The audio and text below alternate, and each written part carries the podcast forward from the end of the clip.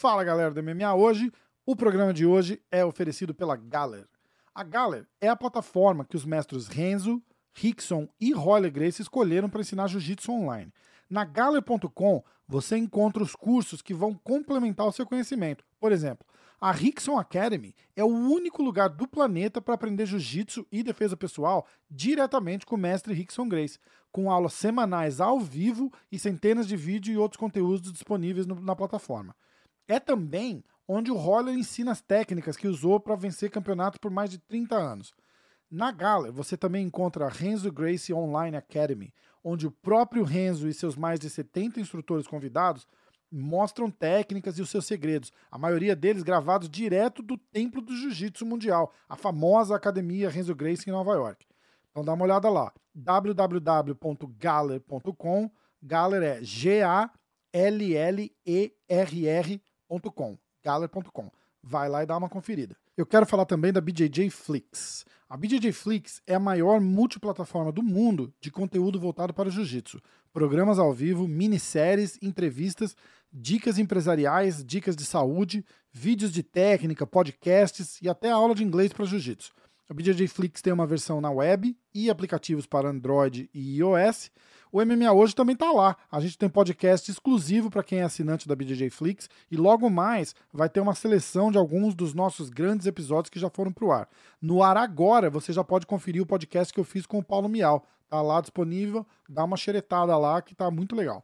Acompanhe a BJJ Flix no site www.bjjflix.com e pelas redes sociais, Instagram e Facebook é BJJFlixBR e o YouTube é BJJ Flix, B-J-J-F-L-I-X.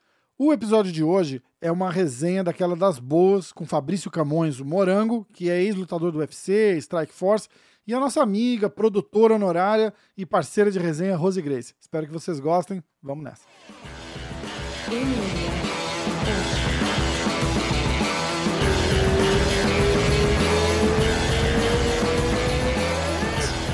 Vamos, Rose. Aê! Aê! Alarme falso é foda, né? Cara, um, dois, três, todo mundo. Aê! Ah, não, não, não, desculpa, de novo, de novo. Aí perde toda a espontaneidade, né? Então eu tô assim super animada que hoje a gente está com o Fabrício Camões, mais conhecido como Morango. Morango, de onde vem esse apelido Morango?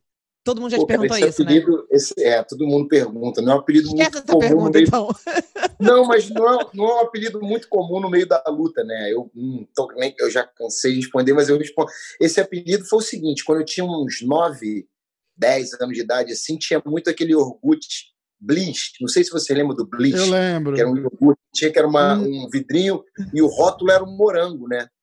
E meu pai fazia compra no macro, comprava, sei lá, 10, aquela bandeja com um monte daquilo.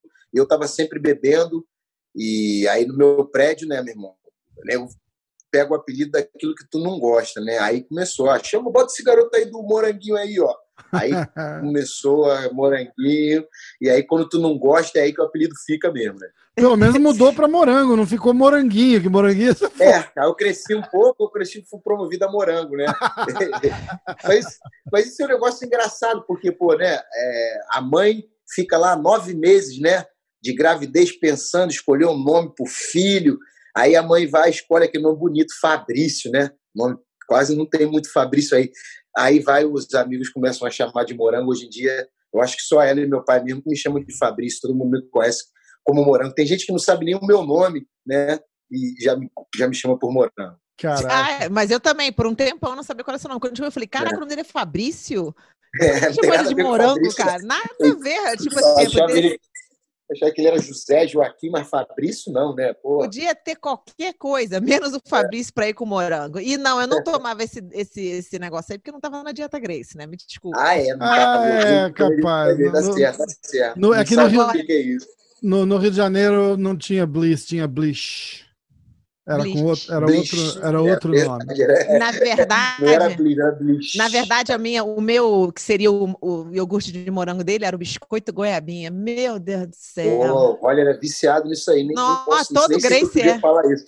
Pô, é bom demais aquilo ali também. Todo pô. Aquela bolachinha grande, recheada com goiaba dentro? É, Puta, pô, é um veneno aquilo da ali, mas é bom demais. cara. Piraquê, não é isso, cara? Eu achei no, Pira mer- que isso aí mesmo. eu achei no mercado aqui em New Jersey, cara. Compramos acho que uns quatro pacotes, comemos tudo num dia. Se caralho. agradar o Royler, é tu dar um, um pacote desse biscoito aí. Você tá errado, que ele tá tão feliz quanto Você tá- isso. Eu vou ter que dis- discordar com você, Morango. Você quer agradar qualquer Grace, você compra É esse biscoito aí. É isso aí. Qualquer, Acho que o Helson favor. também adora, né? O Todo mundo, todo mundo, porque a gente, o vovô Hélio fazia, tipo assim, suco de melancia, biscoito goiabinha, que requeijão, refeição das Hum. crianças tá pronta, amiga. Caraca. Tá pronto, aí se acostumaram com isso, é, mas é bom demais. Suco de melancia, pô, suco de melancia é- e uma coisa que é comum, assim, né, na família Grace, assim, é, eu tive a oportunidade de estar com diferentes né, membros da família e todos eles são fã desse suco de melancia, cara, que é uma coisa que eles gostam de tomar à noite. Vai na casa do Roller, de- à noite ele vai estar sempre tomando um suco de melancia, é impossível.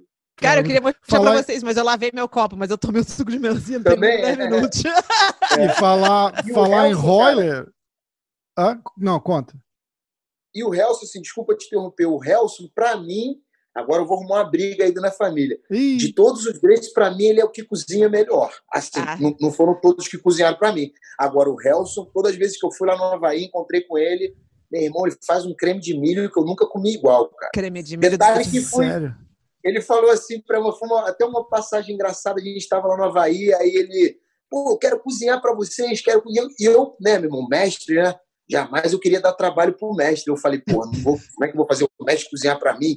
Aí eu pensei assim na minha cabeça, falei, pô, deixa eu pensar uma parada simples. Ele falou um monte de comida lá. Eu falei, pô, mas de repente o creme de milho, ele olhou para mim. Você quer comer creme de milho? Eu falei, é, pensei assim, né? Fácil.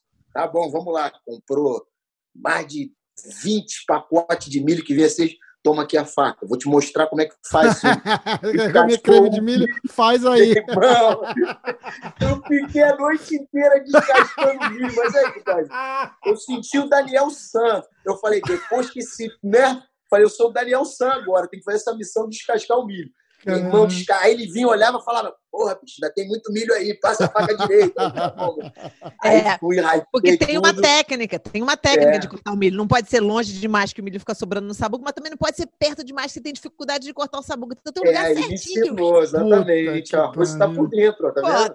Você tá de Ah, Já sacanagem. passou ali sair desse teste também, né? Amigo, quando eu chegava da escola, meu pai tava assim, morava todo mundo, Hiram, Renner, Royce, Halleck, Regina, Rian, todo mundo. Uhum. A gente- eu e Rian chegava da escola toda quente, que a gente tava bonitinha, e quando a gente olhava, Eram duas, duas caixas de milho. Aí, jantar, milho. Eu, Se cara. diverte aí, toma faca. Mas eu não passava a noite toda, não, hein, Fera? Eu descasco milho aqui rapidinho. Eu faço assim, normalmente só tô eu e as duas meninas, aí só- eu boto tipo cinco, seis milhos pra cada uma, ainda sobra ainda, e tá, whatever. Aham. Mas a vizinhança aqui, meus vizinhos, quando sobra, eu dou pros vizinhos, ele, que maravilha, esse aqui tem o maior sucesso. Não, isso é uma coisa que, assim, é um. A verdade, na verdade, eu acho que ninguém faz a dieta. Você cria um hábito, né? Esse negócio de, ah, eu faço dieta. Não, você cria um hábito. Cria hábito bom e hábito ruim. Eu acho que dentro da família Grace, desde o começo, eles foram educados a criar hábito bom. Então, o negócio não.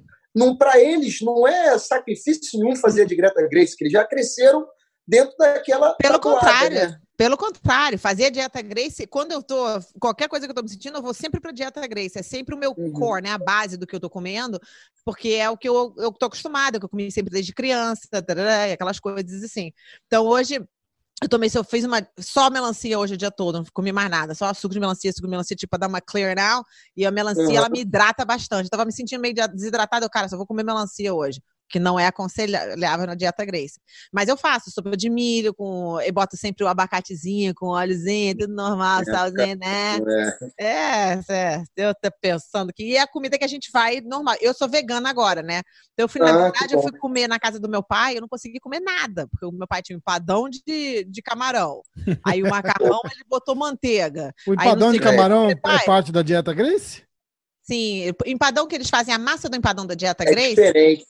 A Entendi. massa da dieta Grace do empadão, se você come com macarrão, você tem que fazer com farinha de trigo e aí você usa manteiga. Eu uso manteiga vegana, mas o meu pai, obviamente, não usa manteiga vegana. E se você for comer com arroz, o empadão, aí você faz com a farinha de arroz. Então é mais ou menos, é só você Ah, não mudar os, entendi. misturar Mas, os starches. assim, É, Teu porque pai também, inclusive, inclusive nesses últimos anos eu tenho acompanhado teu pai, ele tem ido muito assim na direção da, da dieta Grace, de promover Porque realmente, cara, eu acho que é uma coisa tão valiosa, um negócio tão rico, que às vezes é pouco divulgado os benefícios que fazem. Eu tento seguir um pouco, eu, eu confesso, não sigo religiosamente, mas poucas eu, coisas eu já criei hábito. Tipo assim, beber um copo d'água de sei. manhã. Eu acordo, Mas isso aí é, é lei para mim, entendeu? Às vezes eu exprimo um limãozinho ali antes e tal, mas copo d'água de manhã sempre. Eu também agora estou começando a tentar comer um tipo de carboidrato por dia. Isso é uma coisa também que tem na dieta, que eles não misturam o carboidrato. Então, isso aí são coisas que já me ajudam já há muito tempo. Quando eu tinha que perder peso, eu, agora não estou mais preocupado com isso, mas quando eu tinha que lutar e bater 70 quilos, né? Eu estava por 155 na minha categoria no UFC, eu lutava 155. A dieta Grace me ajudava muito, porque ela te ajuda a você é, perder peso, mas ao mesmo tempo colocar um combustível de qualidade para dentro do teu corpo. Que é um negócio muito difícil. O cara tem que fazer, sei lá, cinco treinos por dia, que é comer só água e tomate. Não tem como. Então você tem que saber os alimentos que você come antes os alimentos que você come depois da prática. A dieta Grace ajuda muito para isso. A dieta Grace não é uma dieta para emagrecer, né? Venhamos e comemos, É, é. que eu sou eu Não, mesma é, é um hábito É. saudável de, se É alimentar. um hábito né? É. totalmente- é, Combinar os alimentos. É. combinar os alimentos. Eu acho, tipo, uma barata. A minha prima Stefânia, que dá aula até lá na academia da Kira no Rio, ela faz preta de jiu-jitsu também. E ela faz, segue a dieta Grace vegana também. Então é ótimo, porque ela me dá super várias dicas. Porque se você Dicas, for né? fazer a dieta Grace e ser vegana, é impossível. Tudo tem queijo. É. E você não precisa comer só um tipo de starch por dia, né? Tipo um trigo por dia, uma coisa dessa por dia. Você pode comer vários por dia, você só não pode comer na mesma refeição. É, não pode misturar na mesma refeição. Na é. mesma refeição você não pode misturar. Mas é. Então a dieta Grace eu nem aprendi. Tem certas coisas, na verdade, que as pessoas me perguntam. Eu falo, cara, não sei. Se eu não comi quando eu era mais nova, eu não sei. Eu sei dizer É. pra você qual é a dieta Grace do que eu comia sempre e como é que combina, o que, que não combina. Às vezes eu falo, não, isso aí não combina. É, é, cara, ah, eu posso botar uma torradinha com banana? Eu, não, não combina. E se eu botar uma, uma banana com mel? também, né? Banana Tipo, com mel não fala que- combina. É, nego fala tipo banana, se tu misturar, acho que com, com açaí não pode, mas se você assar a banana, pode, combina com mel, tem um negócio desse, né? É, se é, a for banana assada, assada combina, pode- crua, não combina. Exato. Né? É, eu não sei como é que é a banana com açaí, não, a- o sistema ali, mas é, eu sei que a banana cozida combina com certas coisas e a banana não. Eu sempre comia a banana crua, crua e açaí, a gente não comia, eu não comia muito açaí quando eu era mais novinha, porque açaí realmente bombou depois que a gente estava um pouquinho mais É. velho. E outra, depois que vieram as misturas, né? Bota Guaraná, bota isso. Antes eu lembro que lá em Copacabana, quando tu pediu açaí, meu irmão, era um barro. Não tinha gosto de nada. Parecia que tava lambendo um cano de ferro. Não é brincadeira, não. Falou, caralho, meu você é azedo. No Pará. Foda. E amargo, Pará, amargo pra caralho, né? é amargo eles comem com comida salgada, eles comem com peixe, eles misturam ali no, no arroz, o caramba, fazem, misturam o açaí com tudo. E o açaí de lá, por incrível que pareça, ele- eles não comem tanto o roxo. Quando eu fui lá, a maioria era um é, amarelo, assim, branco, meio verde, sei lá. Não é o roxo igual que a gente está acostumado aqui. Caramba. Eu não sabia É. disso. É muito louco. É, o açaí lá no Pará, assim, tem o roxo também, mas o que eles comem com comida salgada é, é tem um aspecto de um pirão, assim, na verdade. Entendi. Eu que faz colar sentido, de né? Comer açaí que é laranja. É laranja? É. laranja? A semente do açaí acho que é laranja, não é? É laranja, exatamente. Ela é laranja. Tem a roxa também. Esse aí, o que eles comem com comida salgada é mais esse, um lá meio laranjado, parece até meio esverdeado, assim, como eles É, eu, fazem, tenho, né? eu tenho um colar de açaí. É. E eu Cara, o Brasil, é eu falando. O Brasil tem uma culinária rica, né, cara? Tem tantas coisas que muda de região para região. No norte, certas coisas são de um jeito, no sul é de outro. E esse negócio do açaí, eu acho que o Rio de Janeiro e a cultura do jiu-jitsu que popularizou para o mundo inteiro. Com Porque certeza. de uma época que a moda era você tomar um açaí, ter um pitbull e cabeça raspada, né? Se não tivesse isso aí, tu não fazia jiu-jitsu. né? Você tinha os três? Eu tinha, na verdade, eu tinha. Tem até hoje pitbull. Ai, cara. Você tá morando aqui nos Estados Unidos ou você tá no Brasil? Eu moro aqui nos Estados Unidos já tem. Deixa eu ver, desde 2007. Caraca. Vai fazer 15 13, anos já. 13 anos, quase. 15 Caraca, anos. muito tempo Legal, mesmo. Legal. Nem sabia Ó, que era isso não, eu- Fabrício, para quem, Eu não, pra quem não 2005. lembra, o Fabrício passou pelo, pelo Strike Force. Fez- você fez duas passagens pelo UFC, né? Eu tô olhando no teu, no teu É. recorde aqui. Na verdade, quando eu vim para cá, eu assinei com um evento que chamava Elite XC. Você lembra desse evento? Era um evento que eu tava Lembro. muito Rio. Kimbo Slice, lutavam uns caras. O tempo Kimbo Slice foi o que faliu o evento. Então, quando eu vim para cá, foi o seguinte: eu ganhei um evento no Brasil, que era o Super Challenge, né? Onde eu fiz três lutas na mesma noite, aí eu fui campeão nesse evento. E aí demorou um tempo no Brasil, não conseguia arrumar a luta lá, estava difícil. Na verdade, naquela época não tinha tantos eventos como tem hoje em dia, era difícil você arranjar um evento de porte, arranjar um adversário. E o Joinha, né, que sempre acompanhou minha carreira desde criança, eu treino na academia uh, Grace Maitá desde que eu tenho 13 anos de idade. E o. Joinha também treinava lá. Então, Uau. ele sempre acompanhou minha trajetória. Ele falava: pô, Morango, não tem mais luta para você aqui no Brasil, não. A gente tem que ir para América para poder né, te colocar nos outros eventos.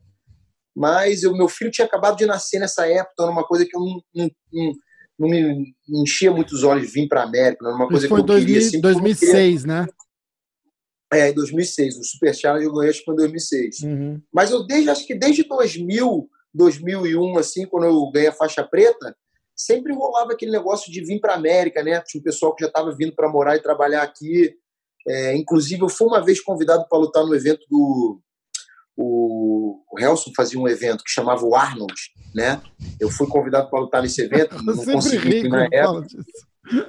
É. a gente fala do tio Helson para qualquer coisa tem que dar risada, porque você, você começa a imaginar as birutices dele, aí você fala, caraca, tem que rir. É. O evento do Arnold. Você foi no? Arnold? Você foi no evento do Arnold? Não, então, eu tive, na época, eu fui convidado para lutar, mas não consegui vir, por conta de visto, aquela época, não consegui tirar tudo ao tempo de conseguir vir para cá. E aí, não, meio que mais ou menos, não estava mais cogitando é, vir para a América até fazer essa luta no Brasil, ganhar três lutas na mesma noite. E aí, depois daí, o, o falou: não tem mais sentido você lutar aqui no Brasil, tu já.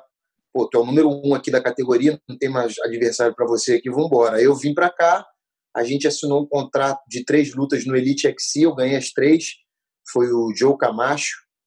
Eu ganhei por nocaute técnico. Depois eu finalizei o Sam Morgan, que na época esse Sam Morgan ele tinha. Depois ele foi na casa do UFC também, um negócio desse que foi finalista. E depois a última luta que eu fiz, o Elite XC acabou e o Strike Force comprou meu contrato.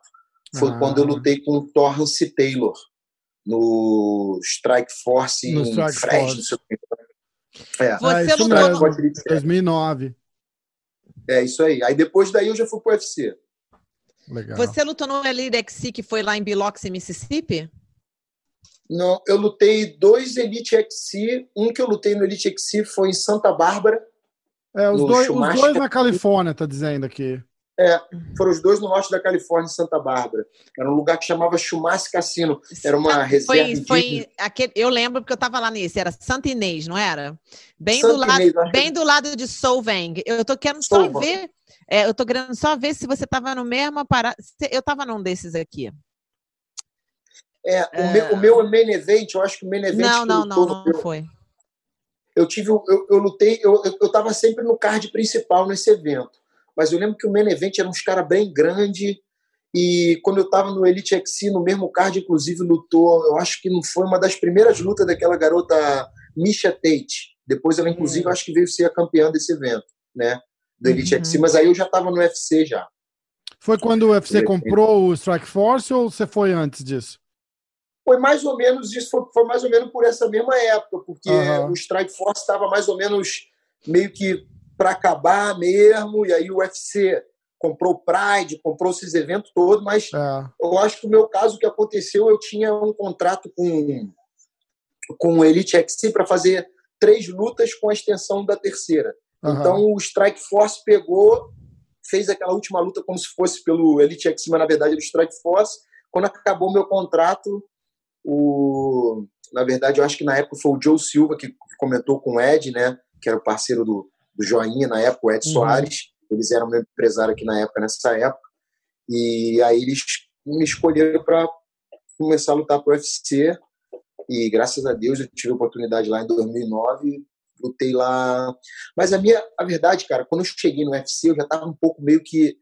Minha vida na América estava um pouco conturbada, porque você chega aqui, você tem luta, você ganha. Se você não tem luta, tu tem que fazer dinheiro. Então eu não Foda. tinha eu não tinha uma família que podia me bancar aqui, ou eu já estava com 30 anos também, já tinha filho para criar, tinha pensão para pagar. Então, quando eu vim para cá, eu lembro que todas as minhas lutas no UFC, eu lutava no UFC e eu dava 4, 5 aulas por dia. Aliás, só um segundinho, só uma interrupção rápida. Aqui, ó.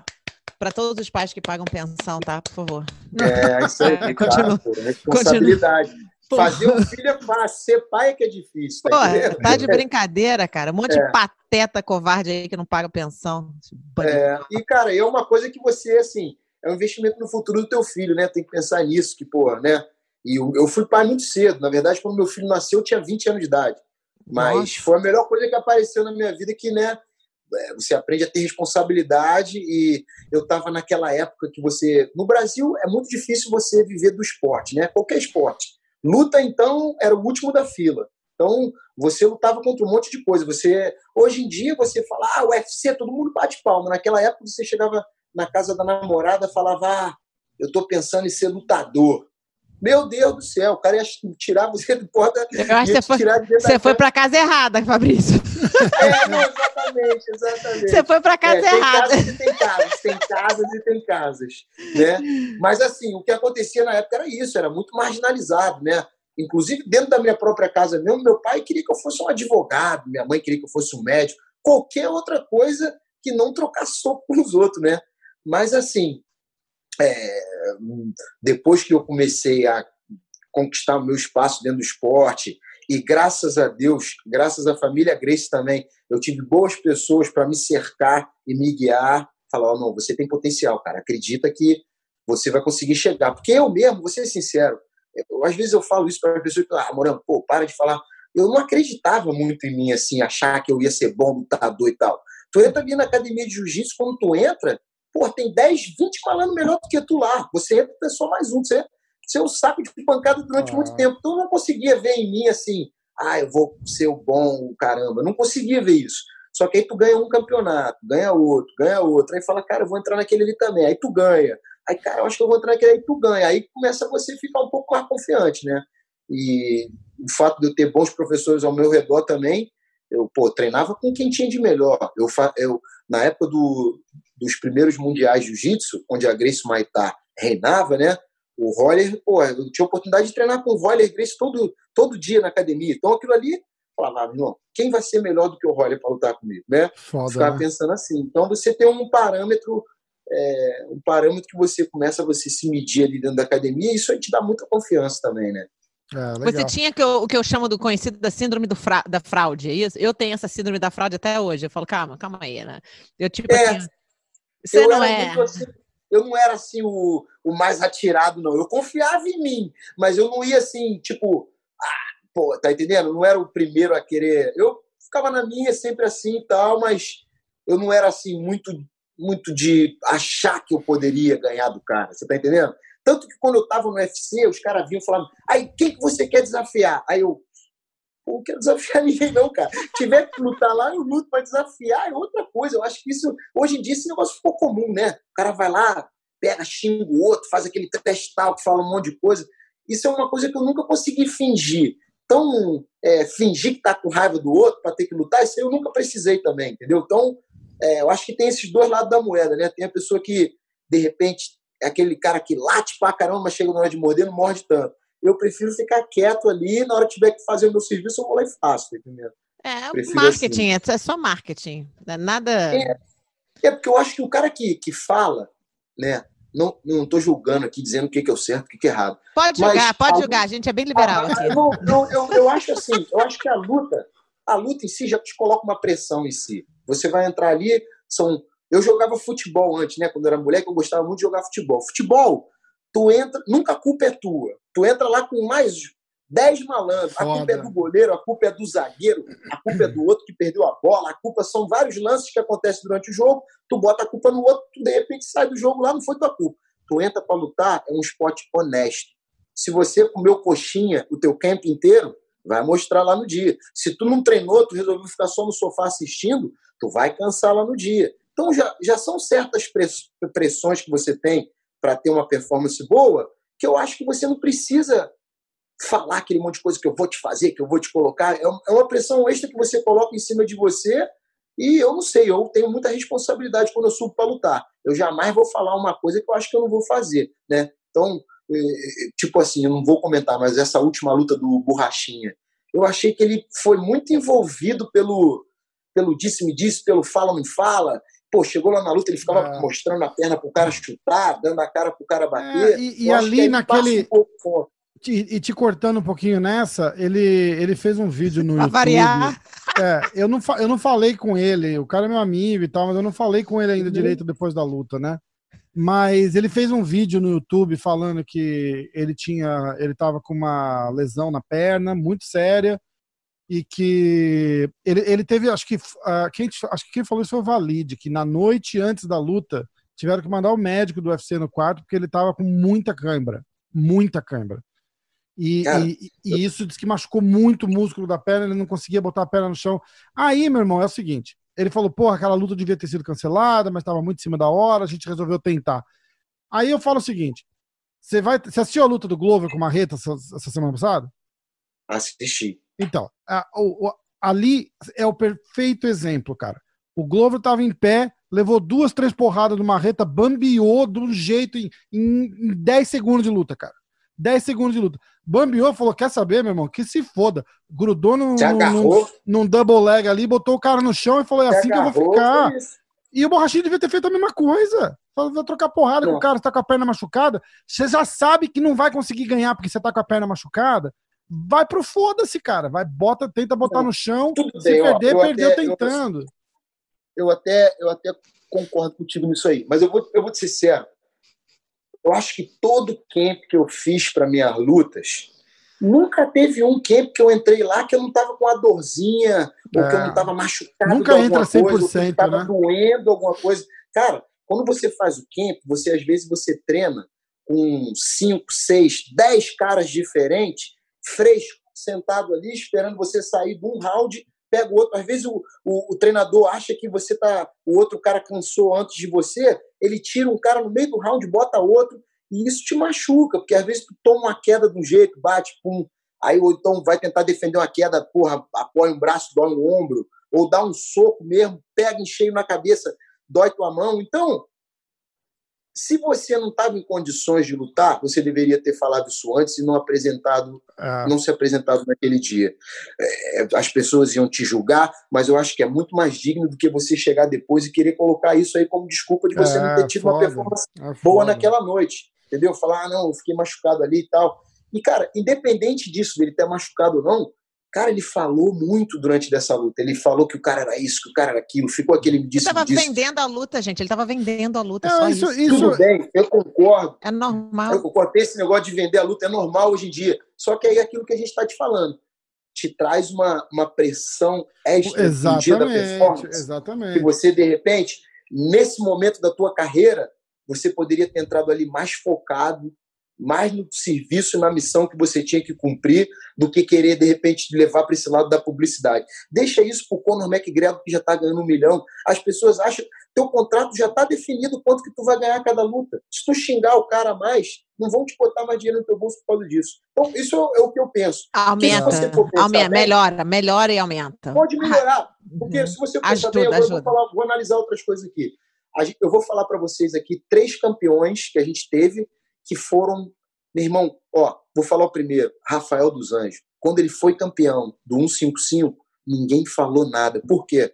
O moleque é de Deus, da religião, é pô, da família, é um cara que pô, não fala mal de ninguém. O cara teve que fazer 11 lutas dentro da categoria para conseguir ganhar uma oportunidade pelo título. Vai lá o Conor McGregor com 4, 5 lutas, já meteu a boca em alguém, toma aqui uma oportunidade pelo título, né? Vou falar outro, Fabrício Verdun, um cara que já foi campeão em tudo quanto teve esporte aí, jiu-jitsu, Abu Dhabi. Quando ele foi campeão do UFC, cara, ficou apagado lá, não promoveu o cara, o UFC mesmo não deu é, entrada pro cara, entendeu? Botou ele nos billboards da vida, levou o cara para a mídia. Por quê?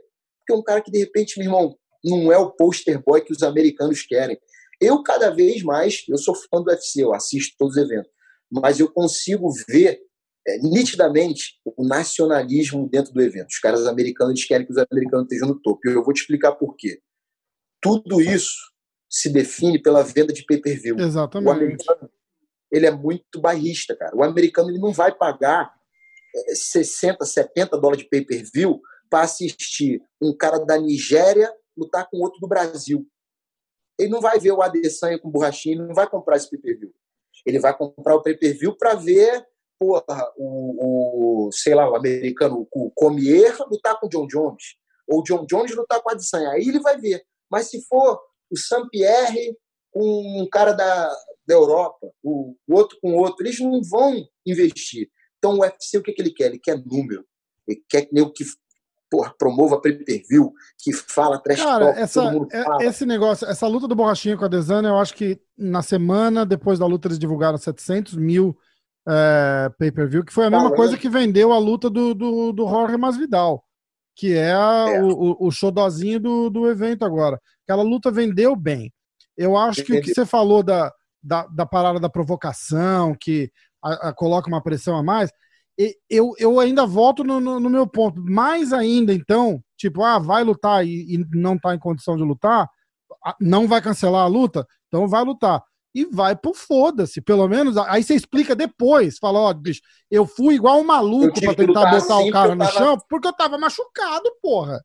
Entendeu? Mas ficar uhum. parado. Ele, ele travou, cara. Ele travou, ele não tinha reação. Mas eu vou ser, eu vou ser sincero contigo. Eu tava conversando com meus amigos aqui eu sabia que o Borrachinha ia ter uma dificuldade muito grande de lutar contra o Adesanya. E eu vou te explicar por quê. O Borrachinha é um cara bom de trocação, concordo, ele é um cara bom de trocação. Mas ele não teve as horas de voo que o Adesanya teve em cima do ringue, entendeu? Vamos, vamos, vamos analisar assim. O Borrachinha lutou algum campeonato de boxe na vida dele? Não. O Borrachinha lutou algum campeonato de Muay Thai na vida dele? Não a trocação que a gente está analisando do Borrachinha foram baseadas nos adversários que ele lutou dentro do UFC, que ele conseguiu. É, em, Teve uma performance em quatro, na trocação. lutas, é. E era quem? É o Joel Romero, que não é um fenômeno na trocação, né? Era, de repente, outros caras que, de repente, tinham um aspecto de trocação, mas não no nível do Adesanya. Então, Sim. ele pulou uma gap muito grande de ir para lutadores que tinham uma trocação ali mediana, pau a pau com ele, e realmente ele sobressaía nessa categoria, mas para lutar com um cara com os recursos que o Adesanya tem, né? O cara, pô, o cara é campeão do Glória, o cara tava lutando no, no, no topo da cadeia do Muay Thai. O, o, o Borrachinha tinha que estar tá mais preparado para é, a movimentação que ele ia colocar, né? Aquela troca de base, se movimentar de um lado para o outro. Tu viu que o Borrachinha ficou ali, mesmo ele estando com a perna ruim, ele não teve footwork, ele não teve movimentação para conseguir enquadrar o Adesanya em nada. O cara estava sempre um passo atrás dele, voltava, dava um soco, um passo no lado dele, um soco. Então, assim, às vezes ali no UFC, é o que eu falo, no jiu-jitsu, a gente tem faixas, né? O cara faixa branca, ele tem uma quantidade de lutas e luta com faixa branca. O cara faixa azul, ele já tem mais uma quantidade de lutas e luta com faixa azul. No, no, no, no Vale Tudo e dentro ali do UFC, essa gap é muito grande, a gente não tem como definir isso. Às vezes você tá com um cara que tem quatro lutas e a gente acha que esse cara tem um wrestling excelente. É. Aí ele vai lutar com um cara igual a Comier. Pô, Comier faz ele parecer criança. Exatamente. cara, cara é muito engraçado você falar isso, que eu, eu fiz um podcast com o Darren Till essa, essa semana passada. E ele estava uhum. falando exatamente isso. Ele falou, cara, não é desmerecendo os, os caras, o UFC, não me entenda mal, só tem os melhores do mundo. Pô, mas você entra no top 10 ali, meu irmão, é outro nível. É diferente. Pô, meu irmão, é outro. Um, um, cara número 20, número 30 do UFC, você bota com. Você compara com o cara do top 10, é outra história. Você entrou ali, é leão só, e se você vacilar, acaba. Exatamente. Quando eu entrei no UFC, eu entrei, eu entrei tipo assim, eu tava com uma cotação bem boa, porque eu vinha do embalo de. Acho que eu tinha oito oito vitórias consecutivas, uma coisa dessa. É. Então, quando eu vim, eu, tava, eu cheguei na América bem, fiz um, fiz um ganhei acho que três, quatro lutas seguidas aqui na América. Aí eu falei, beleza, cheguei no UFC bem. Eu estava vindo bem. Quando eu comecei a lutar com os top 10, eu confesso, de repente eu não me preparei da maneira que eu deveria para a luta que eu encarei. Porque é, depois da minha luta com a primeira luta com o Kaoru Uno, se você olhar essa luta aí, eu acredito que eu tenha ganho essa luta. Aquela luta foi, luta... O... foi empate, né? É, foi empate, mas se você for ver, o Mário Yamazaki, ele tirou um ponto meu que ele não tinha que ter tirado. É, aí a luta é. ficou empatada. Esse se não é aquele tivesse... juiz que é um total idiota?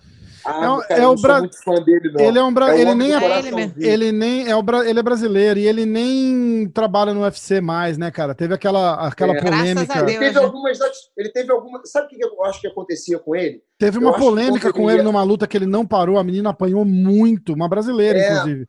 E aí ele o Dana White falou então... assim, o Dana White falou, cara, é, foi disgusting, esse cara nunca mais vai trabalhar no UFC. E isso, que acontecia com, isso que acontecia com ele, pelo fato dele ser brasileiro e ele tá atuando no evento né, de, de, de, os donos são americanos, eu acho que toda vez que ele ia apitar contra o brasileiro, ele se complicava, porque ele queria mostrar que ele não estava puxando sardinha. Entendi, que ele, não é, que ele era imparcial. né? prejudicando os brasileiros. Entendeu? Então, comigo foi mais ou menos isso. Estou olhando a luta, eu estava tentando encaixar um triângulo no Kaoru Uno e aí, quando eu meio que deu, tipo, joguei minha perna pro alto, o Bruno se abaixou assim, ele já parou a luta e falou que eu dei um up kick. É. Falei, pô, não foi um up kick, tá entendendo? Aí já foi, já tirou um ponto. Mas beleza, aí essa luta empatou, né? Eu acho que depois dessa luta. Foi, o Kurt, engano, foi o Kurt Pellegrino. Foi o Kurt Pellegrino. Essa luta também eu tava bem, cara. Eu tava quase finalizando ele no primeiro round. Ele me deu no rolamento de frente, jogou, bati com a cabeça eu tive uma lesão de cervical ali. Pô, eu fiquei um tempo, eu fiquei um tempo parado, porque eu não conseguia mexer o meu braço, esmagou. A... Eu tive um esmagamento entre as duas vértebras. Pô, esse braço aqui hum. ficava ficava todo dormente. E o cara falou: pô, essa lesão que você teve é muito comum em jogador de futebol americano, porque às vezes o cara correndo, eles batem de cabeça ou bate cabeça no chão e machuca, né? Esse nervo aqui. Mas mérito para o Kurt Pellegrino, ele ganhou essa luta aí foi bem. Na minha luta com o Melvin Guilar, que eu acho que eu fui prejudicado pela arbitragem. Se tu for ver aí, ó, o Kaoru Uno, nessa época, eu não sei se ele era top 10, não, mas se não era top 10, estava ali 15, é, entre, entre esses aí. Aí depois eu lutei com o Kurt Pellegrino, que a gente estava brigando para ver quem ia para o top 10. Uhum. Aí ele me ganhou, ele foi. O Kurt Pellegrino, nessa época, ele estava muito bem colocado. Vinha de três vitórias, se eu não me engano. E depois, logo na sequência, eu acho que eu lutei com Melvin Guilar, num card, que foi um card de For July, né? E, pô, é, todo isso mundo mesmo, fala foi dia 7 de julho. É, foi um card do For July. E foi uma luta bem boa, cara, mas naquela luta eu rompi o meu ligamento. Entendeu? Então, não vem com desculpa, não. Não vem com desculpa, é, não. Não foi desculpa, não. Não vem com desculpa, não. Luta, não tô dando desculpa, não. Tô falando, pô, ele teve. O Melvin foi uma luta. Se tu olhar essa luta, todo mundo que viu a luta falou, pô, tu ganhou essa luta aí, não tem como tu perder essa luta. Mas deram decisão unânime para ele, né? E aí, depois dessa luta, eu fiquei parado um ano. Por isso que eu tô falando, que eu rompi o meu ligamento naquele, nessa luta, tive que fazer uma cirurgia no joelho, fiquei parado um ano. Aí eu voltei, aí acho que na próxima que eu voltei, eu ganhei do, do Thomas Hayden, foi uma coisa dessa, eu acho. Uhum. E aí e ganhei essa luta no UFC, eles me deram uma, uma, uma luta no card muito bom e depois eu acho que eu perdi pro Jim Miller.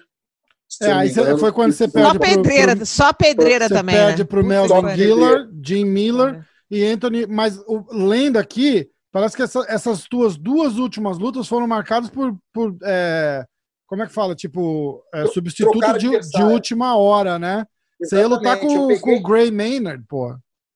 Então, essa luta para mim era a luta que eu tinha que ter feito, cara. Porque o Gray Maynard era o cara que eu assim, não querendo desmerecer nada dos outros, eu acho que eu ganhava de todo. Só que o Gray Man era um cara que, porra, eu já tinha estudado o jogo dele, já e a gente já era para ter se cruzado antes. Uhum. Acho que na minha luta com o... logo depois, na luta com, com o Kurt Pellegrino, me ofereceram ele também, eu aceitei e aí ele não aceitou. Então, mas, cara, assim, é, independente de vitória ou derrota, eu acho que a minha trajetória dentro do UFC foi o que, foi o que a Rose falou ali. Foi só pedreira. Eu não escolhi um adversário Todos os adversários, ó, botaram lá o nome, assina o contrato. Botaram lá o nome, assina o contrato. E a maioria desses adversários aí, eu peguei essas lutas aí com. Era um cara que ia lutar com outro, aí eu desistiu, o Ed me ligava, falava, Morango, é, porra, tem o Jim Miller, quer pegar essa luta aí? Eu falo, caralho, Jim Miller. Aí ele, porra, é, Jim Miller, quero, quero, bota aí meu nome aí. Só que é o seguinte, a luta daqui a 20 dias. Eu, caralho, velho, porra, aí tu quer me quebrar, eu tô com, porra, entendeu? Tinha que perder esse peso todo rapidinho. Mas Cara, se, é o que eu falo, cara. Se eu tivesse que fazer tudo do mesmo jeito, eu faria do mesmo jeito. Porque era o que eu tinha para o momento, entendeu? Eu acho que quando eu cheguei aqui na América, eu tinha muitas coisas para fazer também. Eu não tive a oportunidade de só focar em ser lutador e estar tá ali focado só em, em treinar e poder estar tá só treinando, entendeu? Tinha outras coisas acontecendo na minha vida. É, eu, pô, eu agradeço a oportunidade de ter lutado, porque foram as duas metas que eu coloquei quando eu comecei a treinar jiu-jitsu. É, eu lembro que eu falei, quando eu comecei a treinar, nem tinha UFC na época, eu falei, eu quero ser faixa preta, da Academia Grace. Consegui. Quando eu vi o Royce lutar no UFC pela primeira vez, eu falei, é, eu tenho que lutar ali dentro, eu tenho que ir ali, eu tenho que me testar ali, eu tenho que ver. E eu fui numa trajetória, porque a Rose sabe, a Academia Grace é uma academia de jiu-jitsu tradicional. Não é uma academia de, de, de vale tudo, né? Sim. Que nem na época tinha top team, tinha chute box. Eu tive a oportunidade de treinar também, tenho um amigo nas duas academias. Mas a academia Grace é o seguinte: kimono branco. Eu ia perguntar isso para você agora. Você veste kimono azul ou preto? Preto jamais, preto jamais. Eu e tenho alguns azul causa do patrocínio, mas, porra, se chegar no Maitá com kimono azul, é capaz de mandar tirar. Porra, mas eu, eu, kimono eu... preto é muito. É arrogante, né, cara? Não, não, não dá. Eu, é, eu, eu, ganhei um kimono preto, nunca consegui usar, cara. Não dá. Olha a cuspida Olha, é no bonito, prato. Quem, ó, se você deu um kimono preto pro Rafa, obrigado. Ah, não, eu, eu ganhei um do Renzo. Eu tenho os kimono preto aqui que o patrocínio dá. Pô, quando eu me coloco, eu me sinto um ninja, cara. Vou falar é, agora não é? Tipo, máscaras, porra, e, e, ó, bicho, é o seguinte, você é faixa eu sou faixa azul, cara. Eu acho que fica ridículo. aí não combina muito, não. Faixa azul de mais, faixa então. azul de kimono preto. O cara chega lá e fala, sou foda. Cara, Porra, mas tem faixa branca ousado, cara. Tem faixa branca ousado. Tem faixa branca que já quer chegar de kimono preto bota grau. Pô, Pô teve, teve, um cara que chegou de kimono laranja uma vez, mas laranja assim, tipo, Nossa. aquele fosforescente. E o cara mandou ele pra casa, cara. Falou, bicho, você não vai treinar com esse kimono aqui, yeah. cara. Desculpa. Eu tive Aonde... muito problema com isso aqui em San Diego, cara. Que teve uma época, logo assim que eu me mudei, nessa época que eu lutava no UFC, eu dava aula numa academia que se chamava Victory, né? É, quem, que, um dos donos da academia era o Jaco, não sei se vocês conhecem, tem um podcast. O, é o, Dean, o vem aqui toda hora, é amigo do show, e o Dean fala é, dele o direto. Também. É, e o Dean Lista também. Então, pô, o Dean Lista falava português comigo na academia o dia inteiro. Ele faz entrevista. Inglês. Ele faz entrevista com a gente em português. Inglês, ele falando português comigo. E o pior, cara, é que pô, o safado fala português bem. Aí ele chegava, tava um aluno treinando, ele vinha falar em português para mim. Esse é muito burro, né? Bicho burro, né, cara? Pô, meu irmão, não dá para ensinar para esse cara, mas não desiste. E eu, falava, eu ficava sem graça, falava, caralho, não fala isso não. Aí ele, não, não, isso aí é burro, desiste, sai de perto dele, pra cair, tirar. Isso é mó figura, meu irmão, mó figura. Nessa muito época bom. que eu treinava lá, era uma academia de vale tudo, né, irmão? Então, academia de Vale Tudo sabe como é que é. O cara vem para treinar de kimono, ele já nem gosta de treinar de kimono. Aí ele vem para treinar com uma calça preta, um kimono branco, a faixa Pega o que acha no errada. caminho, né? Porra, meu irmão, o Roller chegava, aí o Roller sempre ia lá me visitar, né? O Roller entrava no tatame e falava, Morango, o que, que é aquele cara ali? Eu falava, porra, deixa ele, mas esse cara é, é, é, maluco de guerra. Vem cá, vem cá, só um minutinho. Vocês falam tanto que eu vou pegar meu alicate e vou começar a fazer minha unha. Peraí. Pô, que isso hoje? Vai meter a unha, meter a manicure no meio do show, cara. Porra. Ah, bicho, fazer podcast com a Rosa é outro nível de maluquice. Pô, faz a minha também, Rosa. É, é eu tô falando aqui também. É, bota a minha aí, Rosa. Pô, eu tava. É, é, engraçado você falar isso, que eu tava. Hoje foi pro ar o podcast que eu fiz com o Royler. Uhum. E, Pô, e, e, eu tava, e, eu tava, falando para ele de todas as. Pode falar agora à vontade. Pode falar à vontade agora. E eu, eu tava falando para ele de todas as academias Grace, a, a, a Grace e o Maitá é a que, é a que tem aquela imagem mais. É, tradicional. Tradicional. Eu falei, eu falei, eu falei, quando eu penso na Grace e o Maitá, eu penso com saudosismo, assim, sabe? Mas era, é. essa era a palavra que eu queria, tradicional. Mas você puxa saco, Rafa. Não, é, não mas é isso, cara. cara mas você é sabe muito, que cara. o morango tá aqui hoje, Rafa. Não, eu tô falando do Roller, porra. Ah, sai fora. Eu vou, te, eu vou te ser sincero, eu sinto isso também, cara, porque, cara, quando eu vou na academia, né, eu fui criado dentro do tatame ali da Grace Maitá, então eu conheço todo mundo, os caras mais antigos, eu era aquele moleque que tava sempre fazendo bagunça, eu e o Cristiano, né? Cristiano Marcelo, uhum. aí foi, foi quem me levou para treinar jiu-jitsu na Academia Grace. Aí, pô, hoje em dia, quando a gente volta lá, cara, assim, é como aquele filho que está voltando para casa, né? Os Mar Coroa tem, pô, maior orgulho da gente, a gente tem maior orgulho também de representar essa bandeira. A gente Quantos fala você que aquele- tem? Quantos anos você tem, Eu Fabrício? tenho 41 anos Você agora. tá na época dos coroas já, cara. Se, se É, liga. então. Você já tá tem coroa. mais coroa que eu, é o que eu tô te falando. Eu chego lá, eu Puta sou que coroa. pariu. Imagina os coroa mais coroa que eu, pô, tá entendendo? Quando eu volto lá, a gente. Pra, pra eles, a sair de é gatinho aqui, não vem não, não vem não. Pra gente, a gente ainda é moleque ainda, a gente volta lá, eles estão sempre, porra, meu irmão, é, né, com aquele mesmo, pô, morango e tal, tratam a gente como se a gente fosse aquele mesmo garoto que tava, começou na academia lá na década de 90, né? Legal. Maneiro Eu falei, caramba. falei pro tio Helson que eu tinha 45. Ele, que isso, cara? Você tá velha pra caraca. Eu, que isso, tio Helson? Puta! Eu não sabia que você tava velha desse jeito. Porque ele fica falando pra todo mundo que ele tem 48. Eu falei, tio Helson, Ah, ele 48 tem aonde? 48 há uns 10 anos já, 48. Tá Foi o chinês, foi o chinês que falou pra ele que ele tinha 48 numa parada aí, que fez um exame nele e falou que ele tinha um corpão de 48 anos. Já saúde de um garotão de 48. Ele tá Ah. com 48 até agora. E ele tá no Brasil ou tá aqui no Havaí? Já voltou já? Tá no Havaí? Não. Ele tá no Havaí ou a tá no cara, Rio? olha a cara. Ele tá da no, ele tá no Tá. Rio. Aí tá no Ele Rio? tá Ah, tá. Puto comigo, tá puto É? comigo. Nossa Pô, toda senhora. vez- a- a- o, o plano do final do ano, ou é aqui, a gente está aqui em San Diego, aqui, né? Pô, quando começa o da novembro, dezembro aqui, começa a esfriar. E aí a gente já começa a tentar ver para onde que a gente vai correr, para onde está o sol, né? Ou é, as, os Bom, destinos vai era tá sempre quente. mesmo. Vai ou tá vai quente. para o Brasil, ou vai para o Havaí. Aí quando vai para o Havaí é sempre a mesma coisa, né? A gente vai lá encontrar o Helson. Pô, cara, tem cada história dele aqui, meu irmão. Pô, teve Você fica lá na casa chegou lá- dele? Você fica lá na casa dele quando você vai pra Havaí? não, não, eu fico, eu fico lá mais pro North Shore. A maioria de quando eu vejo quando eu vou, eu vou lá pro North Shore. Eu já é morei no tranquilo North. Shore. É tranquilíssimo. É, é Eu sei como é que é a vida do North Shore. Já morei lá também. Aí, Caraca, pô, você morou no Havaí? Quando eu me mudei para os Estados Unidos, eu fui para Havaí primeiro. Depois eu morei de novo com o tio Helson lá um tempão, quando ele tinha academia. Mas eu Como é mudei que para Havaí sair de lá? porque você Essa- começa a ter o Island Fever, bro. Island Hum, Fever. é você começa a ficar de saco É. cheio de ficar na ilha. Você quer entrar no carro e dirigir. Aí você É. dá a volta na ilha, você não aguenta ficar morando. Por isso que eu ia falar. Tu dirige, a, tu dirige a ilha toda em, sei lá, oito horas, tu faz o Bruno, acabou. acabou. Oito? Eu, já- meu Mesmo? filho era. Ó, pergunta pra Maurizinho Bitete, pra Corleta, lembra do Corleta? Eu fazia a ilha inteira, em volta da ilha, pra ver todas as praias em uma hora. Tá maluco. Eu me imagina Bom, tudo bem que- Jesus. Caralho. Tudo bem Meu que teve Deus. um vômito aqui ou ali que eu tinha que parar, mas. Meu amigo, temos uma hora pra rodopiar. Nossa Aí, senhora. aí eu lembro do. Eu acho que foi o Corleta, ou foi o Maurizinho. Calma aí, cara, calma aí que eu quero tirar uma foto aqui. O bicho, bota a cabeça pra fora da janela e bate essa foto de longe. Vamos nessa. Mas eu faço speed Hawaii, que eu falo, ó, vou dar um tourzinho speed Hawaii aqui, rapidinho a gente resolve isso. Uma hora. Aí, uma vez a gente foi lá para encontrar com o Helson, né? E aí eu liguei para ele. Aí eu falei, pô, Helson, e aí? Estamos indo pegar uma praia, que a gente ia pegar uma praia mais ali para perto de Honolulu. Honolulu, e é perto, acho que é. É, ali para Carrala mais pro ali. centrinho. É, mais Tá. pro centrinho ali. A gente estava indo Waikiki. dessa praia falando, vou passar aí na tua casa.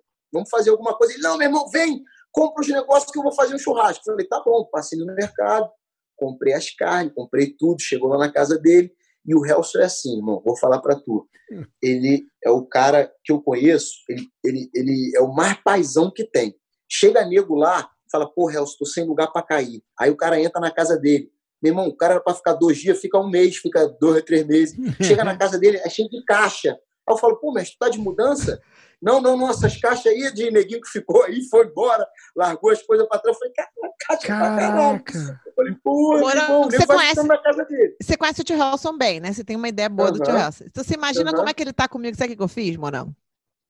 Eu peguei tudo da casa dele, que ele tá lá no Brasil há um ano já, né? Quase. Ele chegou, foi pro Brasil. Ele fica 60 dias, assim, um mês, assim, no Havaí. Ele não fica no Havaí, ele fica viajando o tempo inteiro. Aham. Eu peguei tudo que era dele, essas caixas. Ele tem 38 caixas de VHS. Sabe como é que eu sei disso? Que eu peguei Nossa. tudo dele, enfiei dentro de um storage, fechei a casa, Meu fechei Deus tudo. do Ele tá assim, tu é maluca, cara? Onde é que eu vou morar? Eu tô homeless, cara, eu tô homeless. Helson, tô salvando dinheiro, tá? Não enche o saco. E aí ele tá putaço aí comigo. Mas Não, agora mas ele tá mais calmo. Essas fitas de VHS aí tem ouro aí, cara. Eu lembro que quando eu Tem, por isso que eu lá, não joguei eu fora. eu joguei lá fora. com ele, ele pegava, botava, era treino, treino dele, era aula dele antiga. Porra, Tem tudo lá. porradaria boa de ver lá, cara.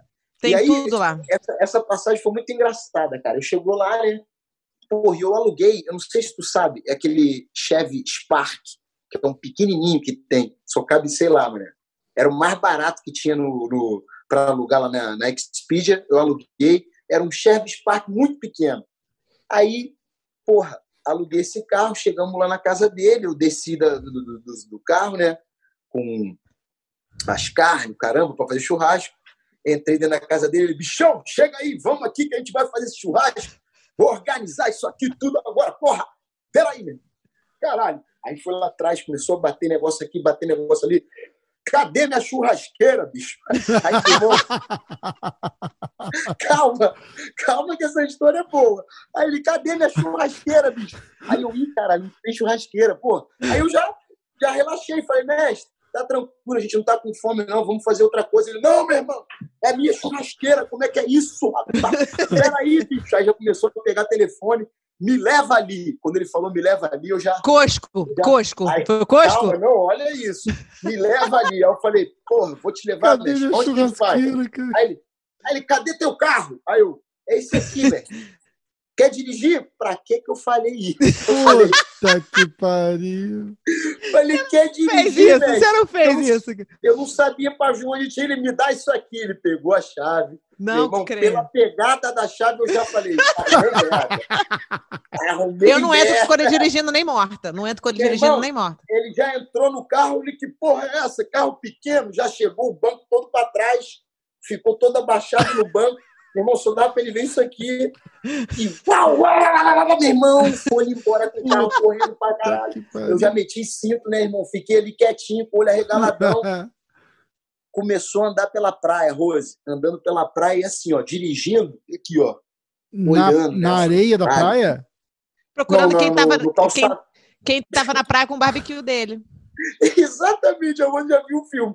Ele dirigindo aqui, esticando. Aí eu, aí eu, cara, aí eu já pensando assim, meu Deus, meu Deus do céu, tomara que não seja nenhum havaiano que esteja com essa churrasqueira. Tipo, eu só queria um churrasco, né? Eu falei, eu falei, meu Deus, tomara que não seja nenhum havaiano. Imagina os caras com faca. Ai, meu Deus do céu. Pelo amor de Deus, eu já rezando tudo quanto era Pai Nosso, né? Irmão, o Helson, daqui a pouco ele vai, ele meteu-lhe um freio, carro deu naquela frase, ele desce aí, bicho. Eu falei, meu Deus, é agora, desci do carro, né? Pronto pra porrada já também, né? é, já falei, vai ter. Moleque, ele desceu-lhe a, a, a, a, trilha, a trilhazinha aqui para baixo, que eu não consegui ver ele. Fui correndo atrás dele, quando eu botei a cabeça, ele já estava enquadrando o cara. Ô, bicho, como é que tu pega a minha churrasqueira, bicho? Aí eu já olhei já falei, meu Deus. Aí o cara já, pô, mestre, caralho, pela... era outro brasileiro que já estava na casa dele de favor já, não sei quanto tempo. Se empolgou lá, pegou a churrasqueira, levou pra praia, não avisou pra ele. Meu irmão, ele começou a dar esporro no cara, e eu naquela, caralho. E o cara já todo sabendo de meter a cara, já querendo vir falar comigo. Aí eu falei, mestre, vamos fazer o seguinte. O cara teve uma ótima ideia, cara.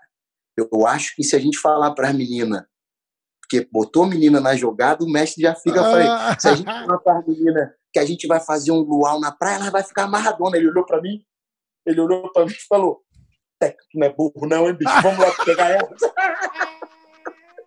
A cara dele falar isso Meu irmão, aí ele olhou pra mim e falou: Até que tu não é burro, não, hein, bicho? Vamos lá pegar ela. Aí Ai, voltamos, já chegou ele dentro da casa gritando: O churrasco vai ser na praia, vamos embora, entra todo mundo.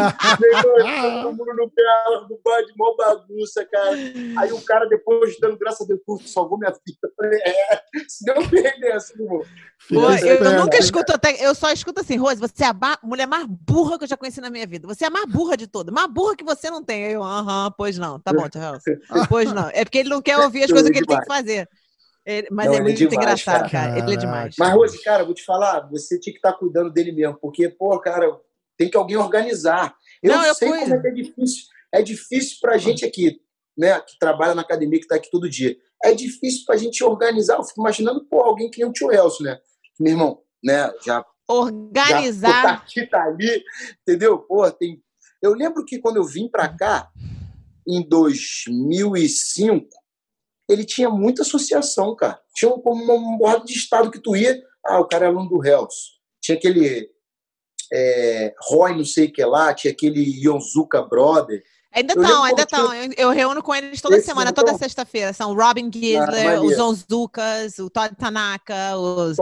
Tem- aí todo mesmo. mundo, tá todo mundo ainda, né? O Shane, Eu Shane a quando ele Dina. ia pro, porra, era muito maneiro, cara. Eu vi cada coisa dentro da academia, assim, na academia Grace, que era muito maneiro. Na época dos primeiros treinos do Mundial, porra, todo mundo treinava junto. Os alunos do Rickson, os alunos do Helson e os alunos do Roller, né, que estavam no Brasil de todo lugar, todo mundo treinava junto na, na Grace Tijuca, né, academia que, que eu comecei a treinar, que era um tatame gigante, e todo mundo fazia o treino do Mundial lá. E aí foi aí que eu comecei a, a conhecer né, pessoal que vinha de fora, que na época era o Caio Garcia, que é local lá do Havaí, porra, o segurança dos caras lá da, da Ruca, né? Da, da Volcom, da casa da Volcom, o Caio Garcia, tinha o Kendall Gu, que era aluno dele, Aí vinha o Megaton. O Eric Gu, o irmão dele, Eric, o uhum. Kendall. É, eu conheci eles. Eu morei, no, eu morei no Havaí no Norte com a tia Ângela e com o tio Jason. E aí, uhum. quando eles. É... Aí depois eu voltei e fiquei morando no Havaí com o tio Helson um tempão. Havaí sempre foi minha casa, assim. Então eu conheço todo mundo do Norte Shore, todo mundo Pô, lá. Cezinha, Fabiana, Cezinha. minha galera. Cezinha. Qual o nome da esposa do Cezinha mesmo? Kátia? Kátia, Kátia, né? Kátia, gente boa Kátia. pra caramba. É. é. Pô, o filho dele está lutando, acho que o filho dele está lutando no. Conan. No Bellator. Bellator, é. É, eu falei, caraca, eu encontrei com eles numa luta. O que, que vocês estão fazendo aqui? A gente tá assistindo a luta do meu filho. Aquele bebê tá lutando? É, falei, meu Deus tá do grande, céu. Forte. Quem vai lutar amanhã Cona Oliveira. É o Oliveira. É o Corey, o filho do Royce. Filho do Royce luta amanhã, isso. No é, mesmo card do, ser... do Pitbull, né? É. E, cara, eu vou te ser sincero, eu treinei com o Corey. Ele é um garoto muito, porra, garoto muito bonzinho, assim, cara, muito educado. E eu acho que ele tem futuro, hein, cara? Porque é um garoto que, pô, assim, apesar dele ver do jiu-jitsu, ele sabe que, que tem que melhorar na trocação, ele está investindo nisso, está treinando bastante a parte em pé, mas muito novo também, né? Acho que tem que, vamos ver mais as próximas lutas dele. Mas é bom, cara, eu acho que os Grace, eles têm que começar. Tu vê aquele, o garotão, o, o Neyman tá fazendo uma campanha excelente lá. Neyman tá né? foda, eu acho, eu acho que eu acho que eles começam as crianças da família Grace da maneira errada, porque eles começam as crianças da família Grace já lutando num evento profissional. Eles tinham que dar a chance dessas crianças fazerem as lutas amadoras, como todo é. mundo. É. Cara, mas o Bellator cuida dos moleques. O Bellator cuida bem desses moleques, pra caralho, pra caralho. Bota é. assim. Eles sabem que é. eles têm potencial. É, mas e eles é fazem é o Mike, certinho. É, diferente do Eles UFC. botam o cara do mesmo nível, um cara com uma luta, duas lutas pra lutar com moleques moleque. Aí o moleque tá com, que que, moleque que tá com três lutas. Moleque com três lutas, eles pegam um cara com duas e luta com o cara. Eles vão devagarzinho na escadinha. Foi assim que fizeram com claro, eles querem projetar o moleque. Não tem sentido. Exatamente. Você é aquele negócio da faixa que eu tô falando. Tu vai pegar um moleque só porque ele é Grace mas ele tem três lutas de vale tudo. É. Você vai botar ele para lutar com um cara que tem, sei lá, 50 lutas de vale o tudo? O Kron, cara, né, cara? Fizeram isso esporte, com o Kron, né? Mas o Kron, é, o, o Kron é grana, né? Esse que é a merda. E, cara, então, é isso que eu ia te falar. O Kron teve um negócio que ele fez algumas lutas no Japão antes. E lá no Japão já começaram a dar uma luta mais dura para ele. Foi o uhum. Kawajiri. Deram uns caras mais duros é. para ele e ele se saiu bem. Então ele veio. Eu acho que o Kron tá, tá, tá certo na medida que ele, dos adversários que ele pegou. Eu acho que ele adotou a estratégia errada para lutar com o Cub Swanson. É, o, o Rickson cara... teve aqui e o, e o Rickson é convencido de que ele quis mostrar para os amigos dele que ele Exatamente, era bom de porrada. Não era o cara. Cara, foi uma luta duríssima, gente. Não, a luta duríssima. Mas eu acho que aquele cara ali não era o cara para ele escolher querer medir a trocação dele com esse não, cara. Tá exatamente. Tá tipo, o Cub Swanson é foda, o cara é dele, é duro pra caralho. Só, a próxima luta dele, se eu não me engano, estão querendo dar dois caras para ele. Um é aquele. Ao mesmo tempo? Hall. Não, é, Tô brincando, porra. Um vai ser o Ryan Hall, e peraí, o outro cara que eles querem dar é um outro cara do jiu-jitsu também, que eu esqueci o nome dele aqui agora, mas eu vou lembrar, que é um cara mais de luta agarrada. Hum. Esses caras de luta agarrada seria o cara para ele treinar a trocação. É, entendeu? Exato. Porque é aí um cara que, de repente, na troca, no agarrado, ele tem uma vantagem. Então, o que, que eu vou fazer? Vou trocar com esse cara em pé, vou me medir. Mas com um cara igual o Cub Swanson, que é experiente na trocação, ele ficou um tempo atrás ali. Mas foi valente pra caramba, brigou Pô, ali até o final. Cara, eu achei então, aquela luta dele maravilhosa. Eu acho que ele, é. eu, não teria, eu não teria nem o que falar para ele para fazer diferente do que ele fez. Ele é. fez não se escondeu atrás de nada, não. Saiu na mão. Foi mesmo. pra frente é. o tempo inteiro, não andou para é. trás nenhum momento. Eu acho que, é. assim, pelo nível do, do, do Cub de, de luta, de experiência, né? Experiência, o Cub tá, o Cub tá lutando desde a época do Não, é isso que eu tô te falando. Eu não acho que o Cub é muito melhor do que o Cron, não. Eu uhum. acho que ele é mais experiente Bem Kron. mais. E o É timing dele tava isso. melhor. Ele tava assim, igual você falou, meio segundo mais rápido É que o Kron em experiência. tudo, entendeu? É Então, pô, experiência, só isso. é. Mas o Crow, em nenhum momento, ele deu um passo pra trás na luta Não, inteira. Ele Mas foi, ele falando foi. isso. nem Ele foi, ser foi foda. Mas devia ter botado no chão e a- ganhado a luta. É isso que a gente tá falando. entendeu? Exatamente. Entendeu? E nem tomou nada assim que falasse, porra, o Cub foi muito, muito, muito melhor. Não, senão Ah. tinha nocauteado. Exato, exatamente. Como que se o cara vai ser muito melhor no chão que o outro, ele finaliza. Então, é assim que eu, eu avalio. Exatamente. exatamente. Agora, aquela luta ali foi uma luta que os dois trocaram soco, de repente o, o Cub conseguiu colocar os golpes mais contundentes, mas ninguém foi tão superior assim que ninguém, né? Mas, é. E, cara, é o que eu acho.